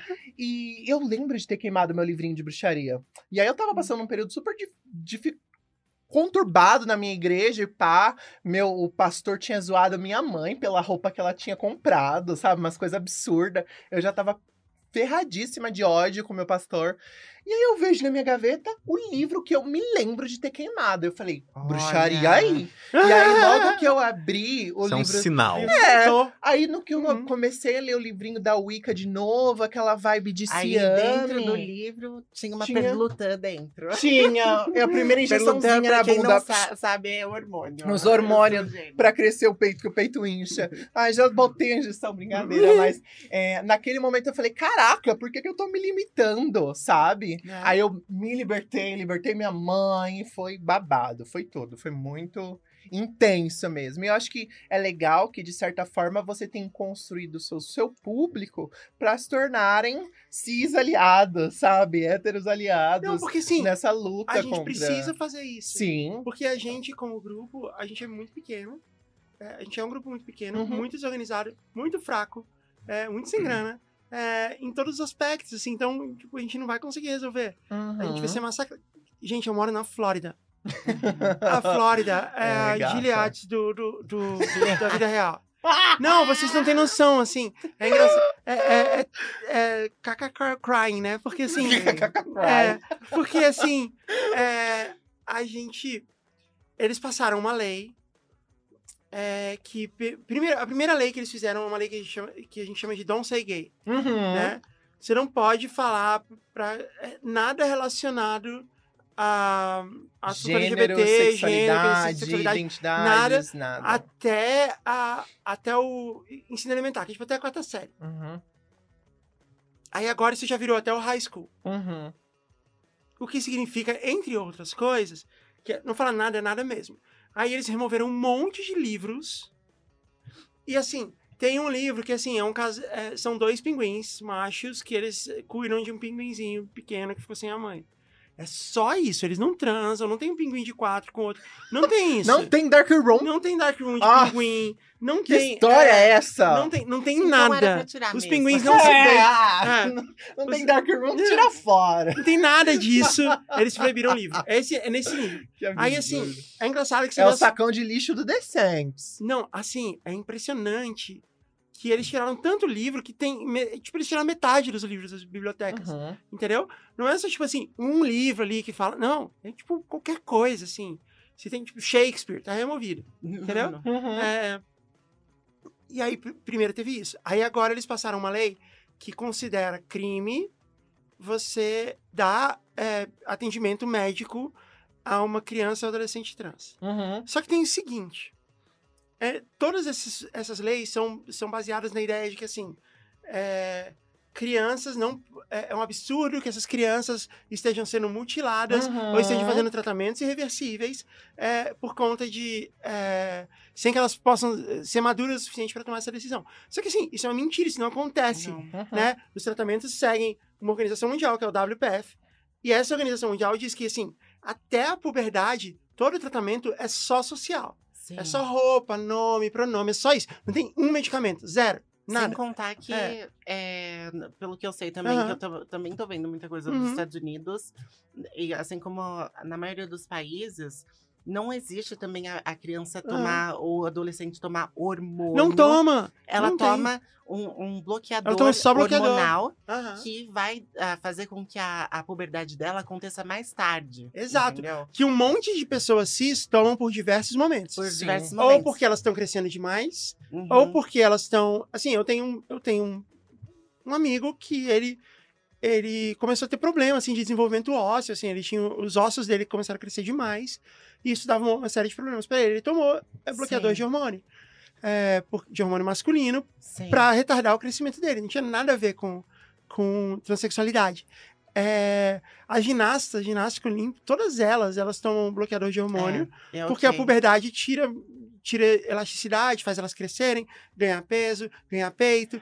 Então todas elas É são pessoas cis, é bloqueador. É isso que, tipo, Ah, é um peso das medidas, porque assim, por exemplo, aí na hora de dar anticoncepcional, que também é um hormônio, pra aham. meninas, assim, tipo, durante a isso- adolescência, não, tá Não, tudo mas- bem, mas tudo e- normal, né? Esse argumento a gente não consegue usar, porque essa Hum. galera também é contra anticoncepcional, É. Eles querem, mais é. é que, eles querem mais é que adolescente tenha filho. Ah, é, isso É, é. Porque até a gente pode ver pessoas, né, legisladores, no caso Uhum. lá, que tanto lutam pela segurança das crianças, mas quando o assunto é crianças sendo colocadas em casamentos, pra eles tá ok, Tá ok. entende? Não, Então, não, olha só, Liberar aí- a criança pra trabalhar. Não, Tá criança ok. tem que trabalhar. também. Não, aí olha só. Aí, então, assim, eles criminalizaram o tratamento. O que significa que se uma criança estiver recebendo qualquer tipo de tratamento trans, mesmo que seja psicológico, mesmo que seja Sim. bloqueador de hormônio, criança não, né? Se é um adolescente. Porque pra eles, assim, até 18 anos é tudo criança. Uhum. Sim. É, Então, se alguém estiver recebendo bloqueador de hormônio, por exemplo, é criminalizado. O Estado pode prender os pais, prender o médico e Uhum. tomar a posse da criança, levar a criança por orfanato. Então, é nesse nível. Isso, Gilead, assim, já virou, Sim, já virou de- loucura. total. É. Sim. Aí, é, então essa foi a segunda parte. Aí a nova coisa que eles criaram é na Flórida, é uma lei completamente inconstitucional que é qualquer pessoa pode denunciar, pode denunciar uma família que tenha uma criança trans, porque assim, se a criança é trans é maus tratos. Então essa criança pode ser tirada da família. E se a criança viver numa casa que tem uma pessoa trans, também pode ser considerado maus tratos. Então você também pode denunciar. Sim. Então tá nesse nível, né? E cada vez tipo, eles vão dando um passinho a mais. E agora Eu eles acho que eles vão é. testando, né? É, ah, esse absurdo foi. Beleza. Eu não sei se você viu a Hum. declaração, inclusive foi de um legislador da Flórida, aonde ele estava fazendo uma, um- uma declaração a respeito de um. Eu não lembro de qual país, que ele fala assim: ah, o exército é, foi lá. é, e destruiu um prédio que Ah. homossexuais eram jogados para ser eliminados, né? Ele Hum. fala assim: é, o pessoal desse país odeia os homossexuais muito mais do que nós. aham. Como que as pessoas podem dizer que a Ah. gente tá querendo Aham. é, acabar com todos Ah, o a gente- pessoal? A gente nem E, tá tipo, matando eles ainda. É, Como assim a gente nem joga eles do prédio? Como que a gente é mal? Ai, meu Deus! Então, e aí o que tá rolando? Agora eles passaram uma lei que é criminalizando Uhum. É, a presença de pessoas trans em banheiros. Sim. E assim, e já, já viralizou o vídeo, assim, de tipo, Acho que a gente tem que começar a mijar no chão, É, sabe? Chega no corredor, eu sou trans, eu posso. tch, E cagar, mijar, Isso sabe? também- é menos pior. É, É menos pior, você vai tomar uma multa por public urination, mas você não vai ser preso. é. Você não vai detalhe, é, no, porque não- é, é. pra- no caso de pessoas Ah. trans usando banheiro. Ah, exato. que- É menos pior. Agora, o problema é o, é o, o problema é que todas essas coisas, e mais coisa de criança trans em esporte, é que eles estão criminalizando corpos femininos. É, não só corpos trans. Ou seja, Sim. a partir daí, mulheres cis, elas também passam por um escrutínio de. A gente tem que, tem que olhar seu corpo aí pra ver se a gente acha que você tá ok. Tanto pra entrar no Sim. banheiro quanto pra praticar um esporte. E é uma loucura, assim. É, E tá, e tá chegando nesse é, de nível. contar. mulheres é, Gente, eu moro lá.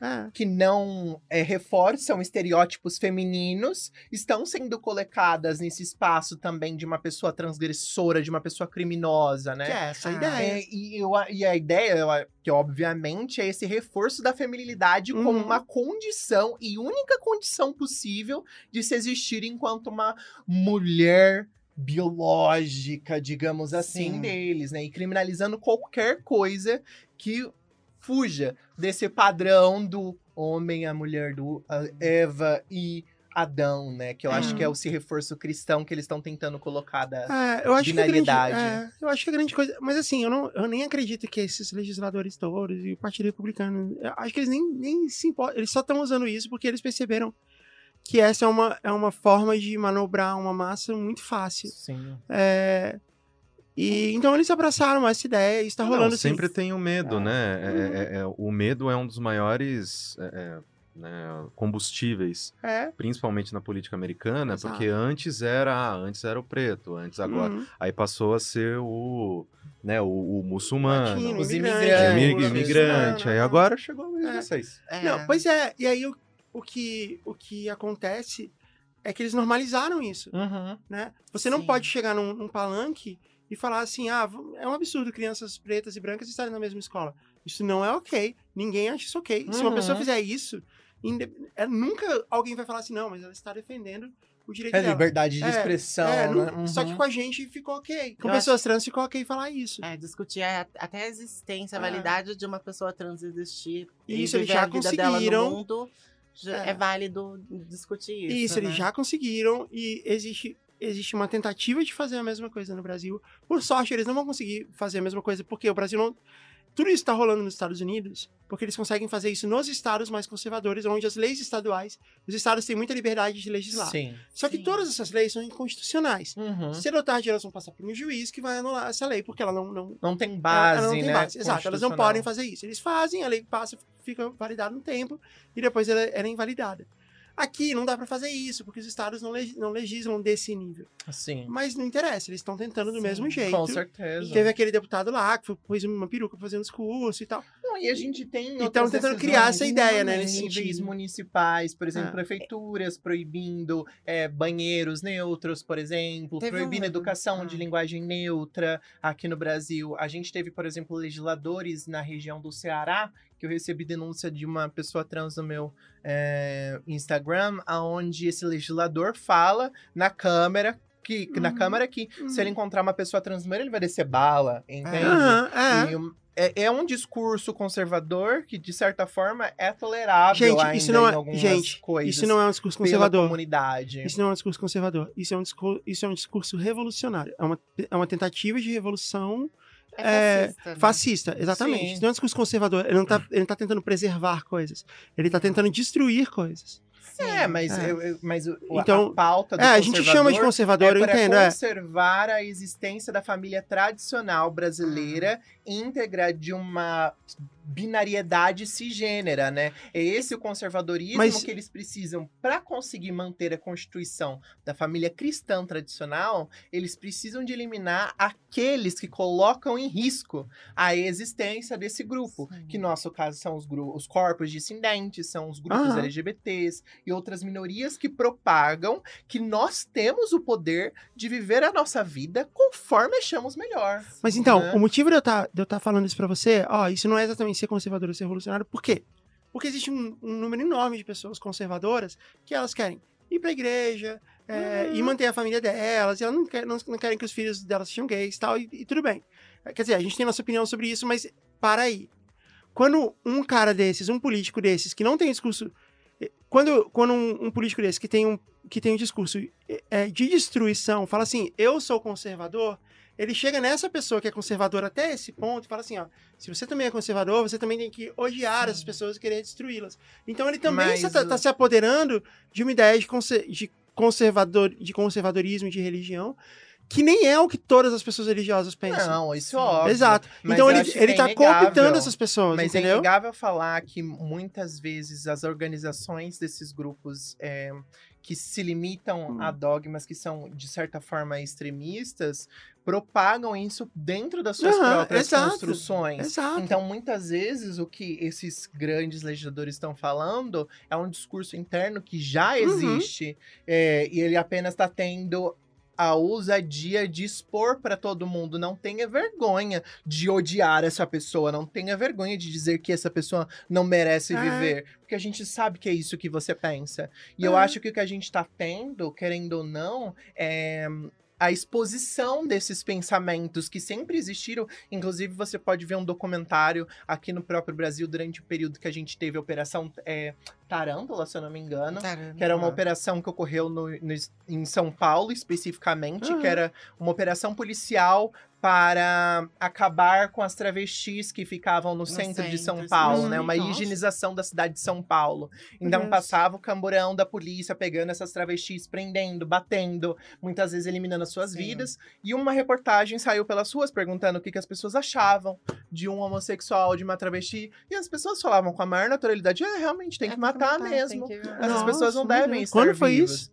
Foi, Foi nos anos 80. é, nos- entre os anos Ah. 80 Depois e da, 90. da, da- é, 80 e 90, depois da democratização, assim. Hum. Sim, então Porque- querem- o que a gente tá vendo é que teve uma- esse pensamento, ele já era existente socialmente da a nossa não possibilidade de existência. Só que aí a gente entrou num período onde as pessoas é, internalizaram e falavam apenas em seus núcleos pessoais sobre esses pensamentos é, fascistas, nazistas e assim por diante. Uhum. E agora a gente tá tendo a exposição plena e, Uhum. e- e carregar ainda por cima esses discursos eliminadores com orgulho.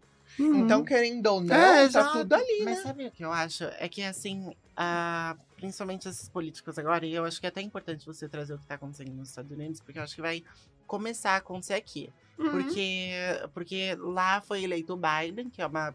Pra lá é uma, um político de esquerda, né? O de moderado. É, é muito, É. isso lá é muito diferente daqui. Não tem, É muito diferente, mas ele é democrata, né? Uhum. E, e no nosso caso também a esquerda venceu, mas mesmo assim isso está acontecendo. É, eu lembro de, de ter visto uma reportagem que fez um levantamento que só esse ano tiveram, assim, no Brasil, tiveram 65 projetos de leis que atacavam os direitos de pessoas trans Aham. aqui no Brasil. Sim. E a maioria era certeza que eles não, é, que eles não iam passar, porque eles são Uhum. inconstitucionais, eles são Aham. absurdos, etc. Só que o que, que acontece? É, tanto para trazer para esses políticos, isso é, é, é um benefício para eles, porque o, o pessoal que pensa dessa forma vai ficar super feliz com isso e vai votar neles, mas é também para normalizar, porque se eles começam a, tipo, tentar passar um monte de lei. Começa no fazendo- absurdo, É, que aí quando é, eles pra descerem um pouquinho, Aí ah, fica- agora dá, É, né? é Agora isso, dá, é, é isso desde o Essa é a questão. Então, Mas, gente, você que tá ouvindo, é, você deve estar se perguntando, meu Deus, Jess, a gente, a gente tá ouvindo o Tibacast pra ouvir história e tal, e aí você tá falando desse monte de problema político. Gente, essa é a minha história. Eu tô contando pra vocês, eu trouxe a Briana aqui e a Isa, porque elas foram um dos primeiros podcasts que eu ouvi de histórias trans. E eu tô contando pra vocês a minha história que tá acontecendo agora. E que tá acontecendo lá no país que eu moro. E que tem e que tem chances de acontecer aqui também. E eu tô justamente contando isso pra você que me ouve e que eu sei que não faz parte de nada disso, que já concorda com tudo que a gente tá falando aqui, pra você saber que a gente precisa que você, se, que você se una a gente na hora de falar, na hora de, de argumentar, na hora de fazer a sua voz ser ouvida, porque a gente não consegue sozinhas. É, o Caio tá aqui pra isso. O Caio não. não- o Caio, Eu quero contar uma história, o Caio, inclusive. o Caio é um, é um homem branco, cis, hétero. Ele. Assim, eu sou branco aqui, né? é, ok, não, então, tá Branco no falando aqui. Brasil, né? É, mas a gente tá falando dessa realidade. E ele tá aqui por isso. Primeiro porque tá preenchendo uma cota, né? Que a gente precisa preencher. e segundo que. E segundo que. É, pra mostrar isso, sabe? Que a gente precisa de, de aliados, assim. a gente precisa de gente. Inclusive, do nosso é, lado. Eu queria aproveitar o, o- o espaço para contar uma história para vocês. Acho que eu não, não contei essa Me conta a história. Vamos contar histórias. A gente vai contar Vamos histórias. Não, Vamos contar mas- histórias. Não, mas não. Continua não- contando história. A gente vai. história, vai- tá conta bom. história. Conta história. O povo quer história, a gente vai contar história. É, Eu, né, com você. História. Meu Deus! Isso, atacando o público. Tacando uma jujuba. Como você sabe, eu sou, né, um guri do interior, né? Uhum. Fui criado pelos meus avós, Uhum. em Mococa. Uhum. E quando eu vim para São Paulo, né? Porque, querendo ou não, praticamente todo jovem no interior, ele tem esse pensamento. Ah, quando eu crescer, eu vou para São Paulo ganhar vida, né? Uhum. Ou para capital, né? Seja lá qual for o seu estado, você vai para capital para ganhar vida. Quando você é do interior e não é filho de fazendeiro. Uhum. É, Quando eu vim para São Paulo, eu vim para cá um guri racista, machista, homofóbico pra caralho. Por quê? Porque no interior, esse era o meu convívio. Eram essas as pessoas com quem eu vivia, eram essas as pessoas com quem eu me relacionava, e era esse tipo de comportamento, esse tipo de pensamento que era o normalizado. É assim. Ah, não, isso aqui não pode, não, não, não, não, isso aqui é errado, isso aqui é ruim e tudo mais. Beleza. Quando eu vim pra cá, eu comecei a fazer faculdade e eu tô contando isso justamente porque pra que às vezes tem muitas pessoas que ah não, eu gosto muito do, do podcast, mas eu não gosto de, de me envolver com esse tipo de assunto e tudo mais. Mas então, né, segura na minha mão. É, quando eu vim pra cá, sim, você e você. É, quando eu vim pra cá, é, eu comecei a fazer faculdade e tal. E durante a, né, o, o primeiro semestre da faculdade, eu tinha um grande amigo, que era o Igor. Um cara assim, que, tipo, desde que a gente começou a, a, a- a trocar ideia, meu, a gente clicou pra caramba, ele era muito gente boa, a gente ficou muito amigo, muito amigo e tal. E aí, só que aí depois de um tempo, a gente fez, né, um, um- grupo, né, de pessoas, né, na faculdade, você junta ali a sua panelinha e tudo mais. E aí eu comecei a ver que, tipo, poxa, tinha umas fotos no, no, no Orkut da galera e, pô, eu não tava. Eu, pô, ah, bom, tudo bem, né? Às vezes eles se encontraram. Aí outra vez, tal, não sei o que tem, aí outro rolê. Aí porra, o que que tá acontecendo? Daí, eu, né, chamei o, né, o pessoal na chincha, falei, e aí, cara, que que você, por que vocês estão me excluindo? Aí todo mundo desconversou, tal, não sei o que tem. Nesse dia especificamente, o Igor desconversou e falou, não, puta, galera, tô, tô- tem, que- tem que ir embora, tal, não sei o que tem. Assim que ele foi embora, o resto do grupo me puxou de lado e falou, cá, então, é, tem muitos comentários que você faz, muitas coisas que você fala, muitas brincadeiras que você faz que não cabem. E não sei se você sabe, o Igor é gay. E quando a gente sai, ele não pode te chamar porque ele não quer apresentar o namorado pra você. Hum, Nossa. Porque ele tem vergonha. E aí, foi, esse foi um. Obviamente, né? Que depois disso, vários, e ou, vários outros momentos assim. Mas foi um momento que caiu a ficha pra mim. Falei, cara, eu gosto tanto desse cara. Eu tenho uma amizade muito verdadeira. Como assim eu estou negando a existência do cara? E ele não quer me incluir mais na vida dele? Porque eu tô fechando essa porta, sabe? Porque eu que tô me mantendo do lado de fora, porque eu não, não aceito estar perto do- da pessoa que ele, que ele é por dentro. Sim. Aquilo me destroçou. Porque eu falei, cara, eu tô fazendo uma pessoa que eu gosto muito sofrer. Porque ele tinha que vestir uma máscara na minha frente, né? Porque ele Sim. também gostava muito de mim, pra gente trocar ideia, pra gente, né? é, é, a gente gostava das mesmas coisas, ele era nerdaço, né? Também que nem eu, aí a gente falava de quadrinho, de, de videogame, essas coisas e tal. Ele falava também que ele nunca tinha tido né, um amigo que, com quem ele pudesse conversar sobre essas coisas. E aí eu falei, caralho. E aí, é- aí eu percebi que, tipo, peraí, tem algumas pessoas nessas fotos, quando eles saem, que eu não conheço. Ah, é o Uhum. namorado dele. Sim. E foi, foi para mim, foi assim, foi um momento, né? é- E é foda, assim, eu não tô falando isso para as pessoas passarem a mão na minha cabeça. Eu não fiz mais do que a minha porra da, da obrigação, tá ligado? Que é tipo, é, é, aceitar todas as pessoas e querer fazer parte da vida delas por inteiro, né? Então, eu acho que é, é importante justamente todos esses assuntos serem discutidos porque no fim do dia, beleza, você escuta o podcast para se divertir, para dar risada, para né, ouvir o jogo e todas essas coisas. Mas no fim do dia, se a gente não fala sobre essas coisas, é a existência dessas pessoas que está em risco. Ah, Tipo, eu tirei straight flush na vida, né? Porque eu sou homem, hétero, cis, branco, e caralho a quatro. É, o, Ajuda. pra caralho. Minha avó concorda com você. Uhum. Mas, é, embora ela falou que eu tô muito branco esse final de semana. Ela brigou comigo que eu estou muito Gamer, branco. né? Como que vai fazer? Gamer é Aí- foda. É, não, é porque eu sempre fui mogre e o menino lobo, né? Mas Uhum, aí uhum. hoje em dia eu tô mais branco mesmo. Hum. Mas é importante justamente isso, porque, cara, não adianta você consumir o, cons- o conteúdo de uma pessoa, você consumir, né, é, é, trazendo pra exemplos assim, bicho, você não pode ser fã do X-Men e ser racista, cara. Tipo, Uhum. presta atenção que você tá, que você tá lendo, Hum. né? Não vê só os quadrinhos com as coisas mexendo ali, bonitinho. Cara, entende que você tá lendo. Teve, teve um legislador nos Estados Unidos que ele falou assim: ah, essas pessoas trans são como os X-Men. A gente precisa acabar com ele.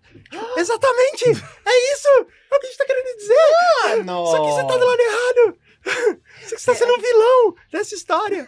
Você viu, Que é, a gente tem superpoder, esse é o ponto!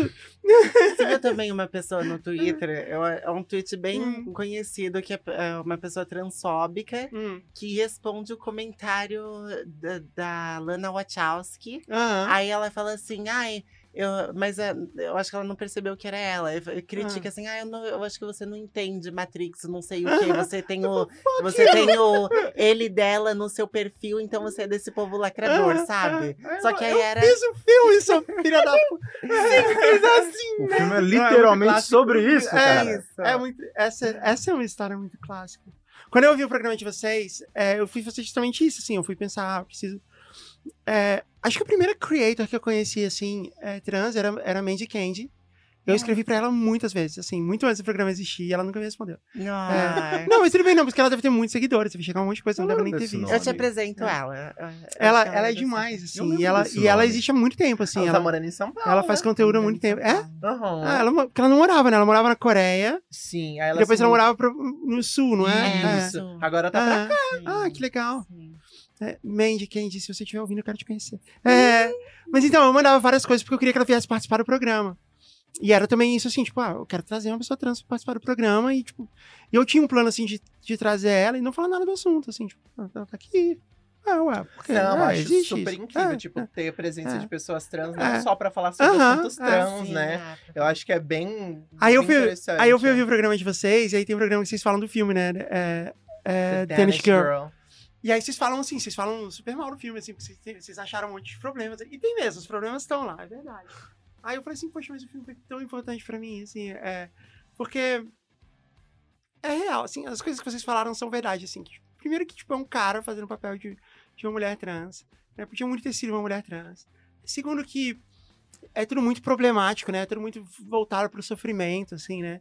É, eu, eu não sei quem de vocês falava isso, assim, mas é, é real, assim, né? Tipo, é tudo dor, assim, é tudo sofrimento e dor, né? É, é- é ela tá sofrendo o fato de que ela é trans, né? Ela não tá Uhum. assim, tipo, se, é, se- vivendo a alegria de descobrir isso, que é muito mais pra esse lado, né? Sim. Mas assim, ela deve ter sofrido mesmo. Ela foi a primeira pessoa. E, e, de fato, tem muito sofrimento Você envolvido tava nisso. perguntando antes Hum. qual que era o nome brasileiro. É Ah. literalmente Garota Dinamarquesa. A Garota A garota dinamarquesa. dinamarquesa, sim. Não, e aí vocês falam assim que no livro, e é verdade também, o livro não é tão assim, né? Isso é coisa.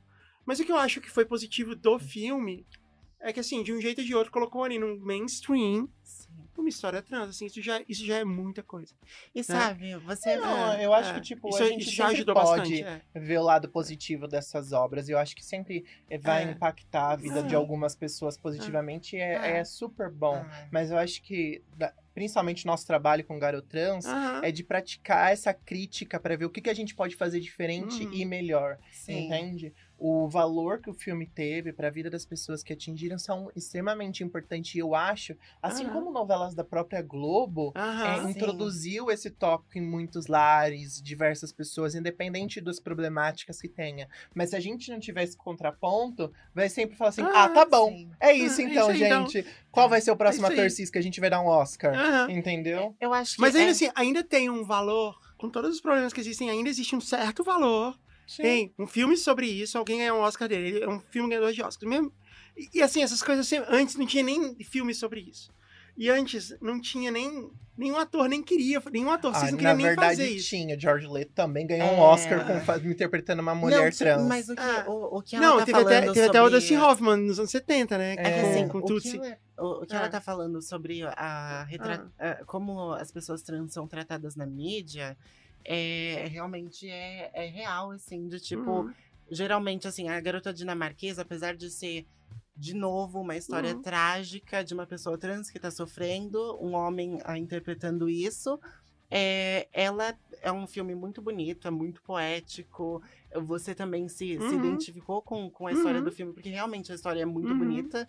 E, e, hum, e a- antes, o que, a gente era retratada como? É, piada, comédia, né? Piada, Tipo, é, é ou, pra ser nossa. sei lá, é. retratação de Uhum. pessoas trans na, na mídia sempre foi nessa posição ou de chacota ou de da marginalização extrema e é, é muito triste isso, sabe? E aí é, realmente ter um filme que bonito daquele jeito, que ganhou um Oscar, que tem uma é um filme poético mesmo. Realmente eu vejo o valor. É que a gente sempre fica naquela assim, nossa, Podia ser mais, né? poderia ser mais. Eles, eles tentaram fazer algo, mas, tipo, no básico, que pelo menos pra mim é básico, de ter uma pessoa trans interpretando uma pessoa trans, seria, seria incrível. Seria, tipo. Ah, é- é. a gente sempre quer. Mas é, né? mas é um. É o que eu tô dizendo assim, é um passo, né? A gente tem. E por mais que seja. Mas, mas eu, eu, eu né? acho interessante. o próximo vai ser.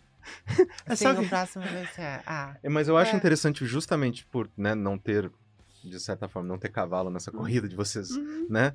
É, é justamente, tipo, os dois lados estão corretos. Que, tipo, um lado tá, porra, que bom que a gente tá tendo isso. O outro, pô, a gente podia ter muito mais, né? Aham. ah, Os dois estão falando a mesma É, coisa. É, é, Ah. sim, é sim. Com certeza, com certeza. E a gente tá tendo agora. Você chegou a assistir, por exemplo, Euforia, Euphoria? Da, Nunca da assisti. HBO? Nunca assisti. Ai, é muito legal. porque, é, é, tem uma personagem trans que ela, ela é, transiciona socialmente na adolescência, ela já é transicionada Uhum. e tal. E, de novo, ela não é. a- a- todas as per- personagens são problemáticas, mas é, ela não é a mais problemática. Tem a Uhum. série Pose, que é uma série. É, com, assim, a maioria das pessoas que estão na série do casting são pessoas trans. As pessoas que produzem são pessoas trans. Uhum. A- as pessoas que, de- eh, por exemplo, escrevem os Uhum. enredos e tal, são pessoas trans também. Então, tipo, É, a gente teve a série nacional também com a Lineker, A da Lineker. HBO. Uhum. é e- Manhãs de Setembro. Isso, ganhou a segunda temporada, inclusive, também de Manhãs de Setembro, muito bom. Uhum. É um seriado maravilhoso, retrata mesmo. Aí é muito legal, porque retrata muito uma experiência muito diferente do que a gente Muito vê, né? diferente. De pessoas Uhum. trans de uma forma muito diferente, de uma mãe De eh, uma mãe que travesti que descobriu que tem um filho de não, 10 que não anos. aceita o filho. e Que, que, ela, não ela aceita quer- o filho, mas o filho quer viver É. com ela. E ela é uma pessoa cheia de defeitos, assim como Cheia. qualquer outra. Mostrando que é Uhum. tipo um ser humano normal, Uhum. né? Como qualquer outra pessoa Sim. que vai e vem, que tá aprendendo Não, a viver na em sociedade, né? Tem uma das minhas E séries preferidas, que é How I Met Your Mother. E em um episódio, tem um, é, tem um momento que eles estão Que assim, é, vocês assistiram How I Met Your Mother? Não. Sim. Tem um personagem principal que é o Ted e ele tem uma namorada. E aí todo mundo acha, ninguém gosta dela e o, e o Ted não entende por que que as pessoas não gostam dela. E, ele, e aí tem uma hora que ele tá imaginando assim, o que, que será que, qual será que é o problema que ela tem que eu não vejo? E ele começa a imaginar vários, várias situações. Aí tem uma que ela chega e ela fala que ela é uma assassina. Aí tem, ele fica, sabe, fica- é como se estivesse se estivesse vendo a imaginação dele, né? Tem a encenação. Aí tem uma que ela, que ela chega assim na mesa e fala assim, gente, eu sou uma assassina internacional. Aí todo mundo, ah, ah, meu Deus. Aí tem aí a hora ela, ela chega e fala, fala alguma outra coisa assim, ah, é, eu sou, sei lá, eu sou republicana. Não, que absurdo. Aí tem uma hora que ela, ela senta e fala assim, I used to be a dude, né? Tipo, É. eu era um cara. E aí todo Como mundo, se "Ah, fosse nossa, igual que horror. uma É, assassina. como se fosse um horror. E assim, é a minha série preferida. Sim. Ter assistido isso, que foi ali por 2000 e... 2000, sei lá, 2010, sei lá. Ter assistido isso me tirou uns 10 anos aí de Uhum. estar tá ok com transicionar. Um- uma, uma, uma micro cena com uma micro piada. E Eu pensei assim, é, não é ok. Eu não posso Não, fazer isso. Nessa série ok. isso é recorrente, na verdade. é, né? nessa eu já, já fiz um vídeo Hoje em dia já não rola também. mais também tanto, mas. Mas é, então assim. Por isso que é importante a gente falar essas coisas, né? Super. E, E a gente precisa de, de ter nessas. esse, continuar tendo obras, mas elas, essas obras elas precisam de ter mais consciência de como são produzidas e de principalmente como impactam essas comunidades, né? Porque uhum. é, uma das coisas principais que tem sido discutidas no meio do entretenimento é ter pessoas com a própria vivência dentro da equipe de produção desses Aham. shows, né? Vamos retratar a vivência de uma pessoa trans, sobre a vivência de uma pessoa é, preta, sobre a vivência de uma pessoa amarela, mas vamos ter essas pessoas com suas vivências, escrevendo as suas histórias. E eu acho que é sobre ser protagonista da sua É. própria história, né? Aham. Escrever sua própria história Aham. e não é, interpretar a perspectiva de uma pessoa que não sabe o que é isso Uhum. da sua vida, que é muitas Uhum. produções, né, que a gente tem é, trazido por aí. E, e eu acho que é muito legal a gente estar vendo uma mudança através desses debates de ter pessoas é, diversas, né, diversas minorias tendo a oportunidade de escrever as suas próprias histórias e elas estarem sendo produzidas em séries, filmes, jogos, inclusive. Tem bastante jogos vindo com protagonistas que são trans, com personagens que são assim, né? A gente teve Sim. aquele joguinho da, da personagem que volta no tempo, que, que, é, que é uma. que conta a história de um relacionamento lésbico, né? Aham. Eu não o lembro. Life Strange? Life Strange também, né? Super Sim. fofo, de forma super natural e leve, retrata a história dessa vivência LGBT. Tem dos Então é meninos, legal, o casal, né? casal de meninos, como é que é o nome dele? O Heartstopper? Heartstopper, é. tá Seriadinho, com seriadinho. Você Fofo, é fã do legal, Mario? é. Vocês gostam do Mario? Porque tem a. Quem é Mario? eu- oh, Queria que você- Enfim, é, porque teve o filme agora dele. Ah, e tem aquela personagem rosinha, a Birdo. Já ouviu falar? Sim. Não. Que eu até fiz um vídeo so- so- sobre ela, que ela, ela existe desde os anos 80 e nas descrições do- ah, dos videogames falaram, falavam claramente que ela era uma. que ela é uma. Um menino, um, um cara que pensa que é uma menina. E prefere ser chamada de Berdetta. Isso desde, desde que ela apareceu Sim, nos Desde 80. sempre. né? É, e aí, aí foi. Tiveram várias situações transfóbicas contra a personagem dentro dos jogos. Uhum. Hoje em dia, a Nintendo não fala mais disso, mas ela é tratada sempre no feminino Uhum. e não é questionado isso. Mas tem um jogo que, que só saiu no Japão que, tipo, ela vai pra prisão só por ter usado banheiro feminino. Um jogo. Uau! Aí, é, tem, eh, tem esse Pô, jogo. Se fosse na Flórida. Ah, Essa é, é, é realista. Totalmente É, sentido. é. Sim, e aí ela, ah, pra ela ser inocentada, que você tá jogando com o seu personagem, você tenta resolver os problemas. Você vai na casa dela e acha um vibrador pra ela ser. Sem brincadeira, é de verdade Meu essa Deus. história. Que história horrorosa. Assim, Eu tô passada. Num joguinho, num joguinho. tem esse jogo tem que ser proibido, É, entendeu? é. Nesse jogo. Mas tá vendo como, tipo, é, antiga- mesmo antigamente, falar sobre. Porque assim, é, tem gente que fala assim, ai, ficar falando sobre pessoas trans não é legal porque influencia as crianças, porque não sei o que. Antigamente não tinha isso. Mas antigamente se falava sobre pessoas LGBTs no geral. Só que só era ok falar sobre essas pessoas quando era jogando uma luz negativa Ah. por cima dessas Uhum. pessoas. Sim. Era muito ok. O Ense Ventura, por exemplo, era um filme super transfóbico também. Então, era super ok. Esses Essa personagens ficha estavam caiu pra mim recentemente, porque eu adorava Nossa, esse é filme. Ah, esse filme, bem adorava esse filme. Caiu É. pra mim, eu falei, mano, aquela cena final que todo mundo começa a vomitar, porque. É, porque É. Caraca! Não, assim, é. tipo, E é uma coisa que a gente, assim, não processa quando vê a princípio, por exemplo, quando eu era criança e eu vi diversas vezes esse Uhum. filme, a gente não Não, a processa. gente não se ah, é toca, isso com isso. Mas é internalizado. É, não- é o que eu te entendeu? falei, não, mas É, é, o- a rejeição de um corpo com um, um órgão, com Aham. tênis, É, entende? então. É essa, esse ódio dessa, dessa presença que é trans. Então, querendo ou não, o que está sendo acontecido hoje em dia é uma coisa mais explícita, né? De odiar, rejeitar, é, eliminar e segregar, principalmente, os nossos corpos, né? Porque isso existiu desde sempre. Como no caso que eu já falei da Operação Tarântula, que ocorreu aqui em São Paulo, no Brasil, mas que ocorre em tantos outros locais diferentes, com diversos corpos. Então a gente precisa de debater sobre isso. E, e, novamente, eu acho que é restituir o poder de nós mesmos sobre as nossas próprias vidas. A É, gente porque- ter essa habilidade. Porque no fim das sabe? contas, a maioria dessas pessoas que se dizem conservadoras, elas também querem a mesma coisa. Eu quero que o governo não se metendo na minha vida. Sim. É só isso que a gente quer, a gente tá junto nisso, Uhum. né? Eu quero poder viver a minha vida aqui, tipo, ter o mínimo de governo possível. Ok, estamos, estamos juntos. Sabe, no fim tem muito disso, assim. É, Só que ao mesmo tempo é. também tendo os mesmos direitos é, do que outras aham. pessoas. E É. assim, é, certas pessoas podem É. falar assim, ai, mas é, vocês querem direitos a mais, mas eu acho que assim. É Hum. equidade de direitos para situações Mínimo de existência, É. né? Mas sabe, sabe uma coisa muito louca, assim? Eu falei pra você, assim, que eu não tive nenhum hate, né, no- nos primeiros dias. Uhum. Mas o pior hate que eu já tomei na vida foi de outra pessoa trans, foi de outra menina trans.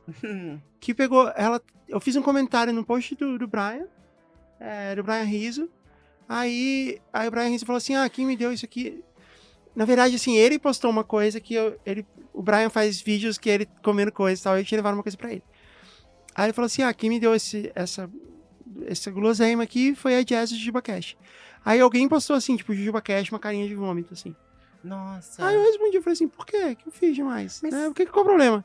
Aí, ela não respondeu. Aí eu peguei e fui na DM. Eu fui, fui na DM e falei assim, ei, o que, que eu fiz demais? Por que você tá falando? Você tá pondo uma cara de vômito do lado do meu programa? Uhum. Aí ela falou assim, não, é porque... É... Aí ela falou assim, ah, tem, tem uma oposição crescente contra você. Não. Aí eu, aí eu falei, onde? Né? Por quê? Aí não, porque as pessoas. Porque tem vários fóruns é, de meninas trans que consideram que é, você não é uma pessoa trans de verdade, que você. Porque você só fez isso depois que você estava rica, e porque você só fez isso é, morando nos Estados Unidos, e porque você só fez isso.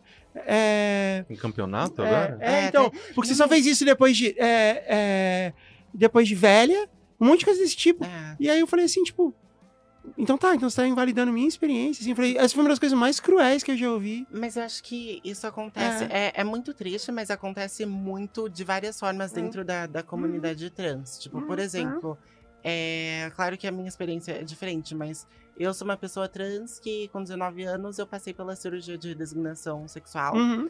E. Uau, 19 anos. É, deze- 19, quase 20, mas sim. Hum. É, porque eu já, já tava há muito tempo é, com isso na cabeça, enfim.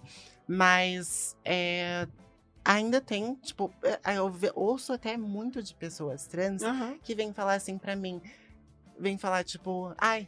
Eu, eu não acredito que você sente prazer, você não sente prazer. Ah, essa cirurgia é uma mutilação, sabe? Nossa, cara. É, então, tipo, até pessoas trans virem falar isso. Eu acho que, sabe? tipo, a gente não pode partir do pressuposto que, a partir do momento que você é trans, que você baixa uma luz do autoentendimento, do conhecimento, da, da empatia, sabe? Você se torna uma pessoa melhor por isso. Não, tem pessoas trans que são escrotas, sabe? Tem Ah, pessoas trans que são É, babacas. Caitlyn Jenner. Tem, Caitlyn. Jenner da vida, sabe? Sabe? Ser trans é a forma Hum. como você entende o seu próprio gênero. Hum. Não necessariamente com um traço de inteligência emocional ou racional ou qualquer coisa que seja.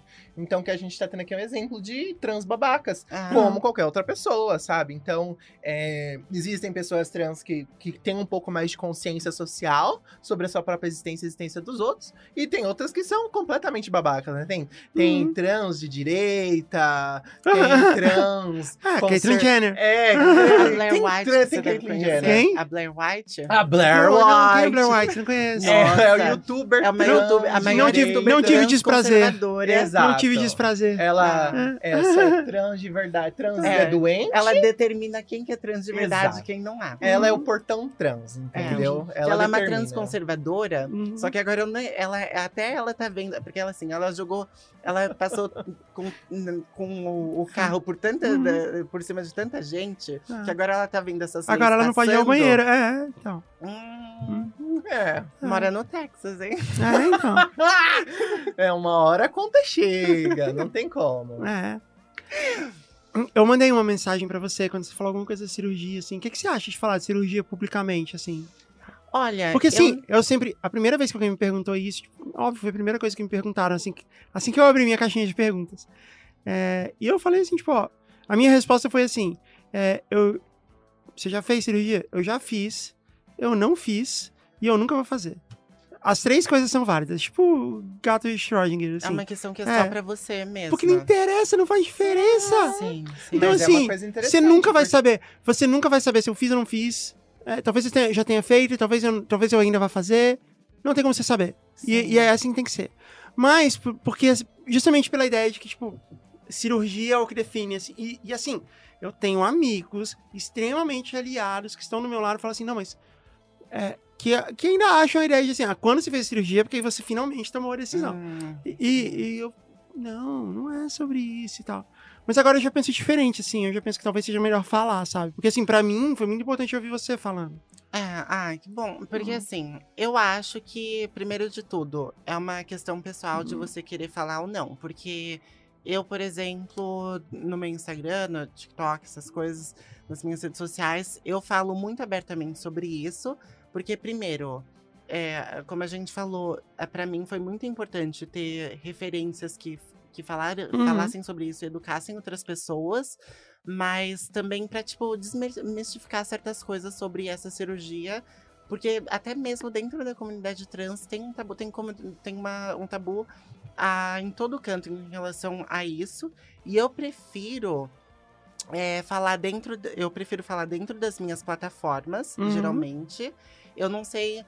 ah, por exemplo, no dia a dia, se eu for falar sobre. Eu não quero, tipo, eu conheço uma pessoa e tô conversando Uhum. com ela e ela começar a Ah. perguntar sobre o meu corpo, etc. Uhum. A não ser que eu vá ter uma relação íntima com a Uhum. pessoa, é, realmente íntima, e É, ela tem lógico, que. né? Ela, ela tem alguma dúvida, por Até exemplo. porque a gente não faz isso com ninguém, a gente não É. faz com pessoas, com pessoas cis, né? É, exato. E aí, Caio, como tá o seu pênis? Tá Né? Então, você não faz isso, Não, né? não faz. Não, mas é É. que é, é, assim, É. isso é muito engraçado, porque eu tive essa discussão com outros homens, mas É. pra eles falar sobre o próprio pênis. É ok, É, é. tipo, ah, tá tudo Aham. de boa. É. Mas eles não entendem o quão invasivo. Mas aí a gente pode chegar pra mãe deles, pra irmã, e aí, como é que tá a sua xoxota? É, sabe? Ela é grande, assim, É ela uma invasão. É, de- você falando isso. É uma invasão muito grande. Eles olham Ah. pros corpos trans Quando como você faz um xixi, monumento espirra, ou, público, tipo, né? né? De- Você não fala isso, Você- né? um- o corpo o corpo trans é visto como uma possibilidade de exploração pública. Ah, É uma, é uma dúvida pública, então todos nós podemos. Ah, é só uma dúvida. ah. É, mas é uma dúvida que é algo muito íntimo meu e pra que você quer saber? É, Sim. exato. É. Ah, Gente, vamos contar a história. Tem duas histórias legais. Eu quero terminar esse programa com histórias de vitória. tá então, bom. eu tenho Vamos duas lá. histórias de vitória muito boas. Antes de você começar a falar da Aham. história de Vitória, eu só quero comentar que ou vocês tiram isso da minha frente, Nossa, Nossa, hoje tá. afasta de mim esse Nossa cara. merda! Close, vai, ó. Ah, porque. Não, eu né, também tava comendo. Não, é horrível a gente ficar comendo na câmera. Porra. E depois, depois a gente fica A limpando tá o os dente, né? assim. É. É, episódio Quando tem alguém falando. Mas, Assim, ó, é, um, é, um- é, é. é o Jujuba Cast, Ah, não, né? tira- é, Doce. Foi uma. Gente, foi uma má ideia isso aqui. A gente precisa de jujubas de mentira. Tá? Não isso aqui mais. Então, história de vitória. Mas primeira- assim, já, já falei de doce, né? Então já Tira a regra, né? Ah, tá. É verdade, né? Foi para isso que eu puxei. A gente vai gravar com a Fernanda Takai. A gente vai deixar a Jujuba sim ou não? O que, que você acha? Eu acho Sim, que sim. eu acho que sim. Tá bom. sim, Então tá, agora a gente fala a Fernanda é mais controlada que a gente. Eu quero falar a história de vitórias porque foi. Sim. A gente começou esse programa falando de vitórias. Na verdade, a gente começou falando de você, mas. Eu só sou derrotas. Que também vai ser uma vitória. Não, agora vai ser uma vitória. A gente vai. Agora você vai ver. Naquele Eu- eu negócio, vou ser- né? Eu, eu sou um Agora vencedor, eu nunca perco Eu nada, ser- nem a virgindade. Eu vou ser a madrinha desse casamento, você vai ver. Agora, é. Foi como eu conheci, como eu conheci a Bri, assim, porque eu te mandei. Eu? É, eu não sei se foi a primeira vez que você falou E foi comigo. uma vitória. Foi, foi mega vitória! Fiquei, tipo, tudo bom. Foi mega vitória, porque tinham, tinham se recusaram a registrar o nome dela na BGS. Nossa. Ah, Ah, eu lembro desse dia. Foi babado. Aí foi, aí ela falou assim, aí eu falei, eu vou fazer alguma coisa. Eu nem sei, nem conheço ela, vou fazer alguma coisa. Aí eu, eu já fiz parcerias com a BGS, porque eu tinha uma empresa que era a Amazing Pixel, e a gente tinha parcerias lá com eles e tal. E a última vez que eu tinha falado com o dono lá da BGS foi em 2018, antes de eu vender a Amazing Pixel. Aí eu achei lá o meu chat com ele no, no WhatsApp. Gata, você salva todo A última histórico. A última mensagem era no. Eu vou segurar aqui, porque não tem jeito. o pessoal tá ali assim, com cartaz assim, fala no microfone, sou vagabundo. Tá, tá bom. É, então, aí. é, Aí eu peguei, eu abri o chat e eu falei assim: Oi, o nome dele é Marcelo, posso falar? Sim, Não, tem mais o que falar. Não. É, não, e ele, ele foi legal. sim. Eu falei, oi Marcelo, tudo bem? Não sei se você lembra de mim e tal. A gente falou e tal. Tipo, eu sou muito diferente agora. Desde aquela dia que a gente falou, mas é o seguinte: tem uma pessoa tentando entrar na VGS, ela tem job pra fazer aí e não estão registrando ela no nome certo dela. Você pode fazer alguma coisa? Eu sei que vocês não são assim. Deve ser um terceiro lá que tá fazendo. Então, por favor, resolve essa merda agora. E ele não me respondeu na hora. Aí eu mandei pra você no Twitter. Sim. E eu falei, ó, mandei isso aqui pro cara, tá aqui o e-mail dele, tá aqui o telefone dele. Se tiver mais gente, fala lá e tal. E resolveu, assim. não, sim. é- é- é, nas outras edições, você entrava com, com apelido. Você não entrava com seu nome em cheio. Então, tipo, qual é o Homenagem problema? ao Silvio Santos. Colocar eu igual o Silvio. Santos, assim. Oi! É, tipo, nunca teve essa treta antes. Nunca teve. Não, e eu quero ver se, se tipo. Sei lá, tem esses streamers Você acha todos... que o Alanzoca vai É, o entrar, Alanzoca- tipo, é, o é. nome dele é Alanzoca Moraes do Santos. Não, é Alan. É, Não, mas é, é, eu, quando eu conversei com o Marcelo, que a gente teve uma reunião, é, ele veio, PRK, ele veio né? mandar uma Ah. DM, ele Ah. veio mandar uma DM pra mim no Twitter, pedindo desculpa e etc. Não botou a culpa nos terceiros, mas tipo, mano, é sua empresa, sabe? É. Então você Treina- tem responsabilidade. Beleza, mas treina esses caras aí. Exatamente, você tem Chega- responsabilidade pelas pessoas que estão indo. Eu não sou a única pessoa trans que poderia estar indo. Quantas Exatamente. pessoas trans passaram por Aham. isso e Sim. tiveram que simplesmente aceitar a situação? Ah, E foi muito difícil, porque o pessoal da, do marketing da Intel falou que eles tiveram uma discussão muito acalorada com o pessoal da BGS, porque era tipo assim. Os pessoas da organização da BGS, não necessariamente o dono, estavam completamente assim, irredutíveis Aham. a, a modificar as coisas, sabe? E eu falei, meu Deus, que absurdo é esse? Não, não faz sentido, não tem nexo. É, mas assim, ele me respondeu no mesmo dia e falou assim: não, tá completamente errado, a gente vai resolver isso agora e tal. Assim, que, que eu acho que já foi uma ótima atitude. Não foi assim, tipo, vamos averiguar, Aham. temos que ver, tem outros lados. Não, ele só, tipo, tá errado e a gente vai resolver. Que já, pelo menos, como resposta foi legal. Eu não sei se foi eu que fiz, eu acho que não. Acho que foi várias pessoas que se Uhum. envolveram Não, é nisso e naquele dia É. todo mundo, né? Mas foi muito a- legal isso, assim, é. tipo, sabe? A- Agora, uma outra que aconteceu agora, eu tava no Web Summit, que foi um evento no Rio. uhum. É, e aí, é, tinha um grupo de. Tinha um grupo no WhatsApp de várias pessoas. Tinha 20 mil pessoas no evento. Uau. E aí tinha um Eu grupo. achei que você ia falar, tinha 20 mil pessoas no Eu grupo do WhatsApp. Você já não. Caralho! Tinha Vale 20 mil mensagem. pessoas no evento. E tinha um grupo de mil pessoas, porque é o máximo, né, do WhatsApp. Deus é, do de, céu. par- de participantes, que eu não tava dentro, porque eu não entrei em grupos do WhatsApp. Mas é, tinha um amigo meu tava, e ele falou assim: olha o que publicaram lá no grupo. E aí era uma pessoa, uma mulher trans, que falou assim: olha, uma amiga minha, ela sofreu assédio no- na fila, né? Ela é uma mulher trans. E na entrada do evento tinha fila pra revista, né? Você tinha que fazer um. um- Aham. com, aquele, com aquela. com aquele negocinho assim, de de metal. É. E, assim, tinha mulheres pra revistar mulheres e homens pra revistar homens. Sim. Aí eu- e aí ela falou assim: ah, ela foi assediada na, na entrada, na fila, que queria- queriam que ela fosse pra fila dos homens. E depois ela entrou no, no banheiro feminino e um cara foi lá e tirou, arrancou ela de lá à força. Aí eu falei assim, tipo, não, você pode ficar assim. Aí eu come... a primeira coisa que eu fiz foi mandar DM pro Web Summit, que até hoje eles me responderam. Eu estou de olho, Web Summit. É, É, Web Summit. é, a gente vai expor vocês. É, e aí. É... Aí eu, aí eu peguei e postei nas minhas mídias sociais, porque é normal virar barulho, né? Várias pessoas postam tal, Sim. e alguém sai pra resolver. Aí eu lembrei que uma das palestrantes principais do evento era a Chelsea Manning, Uhum. que é uma mulher trans, que foi a pivô do Wikileaks. Não sei se vocês lembram Uhum. né? Ela era um soldado do, do exército americano e ela vazou um monte de coisa, de um monte de sacanagem que o exército americano estava fazendo, foi presa. Enquanto ela estava presa, ela transicionou. É, e ela hoje é uma consultora de segurança na internet, coisa assim. E ela estava palestrando no evento. Aí eu mandei uma DM pra ela. Eu falei assim, hey, Charles. Ainda falei assim, hey, Charles, beleza? Não sei se você tá sabendo, mas tá rolando isso aqui no evento. Eu escrevi a história pra ela. Aí eu pensei assim, aliás, né, já que ela tá no evento, eu quero ver. Aí eu fui olhar na agenda quando que ela ia falar. E ela ia falar dali a cinco minutos.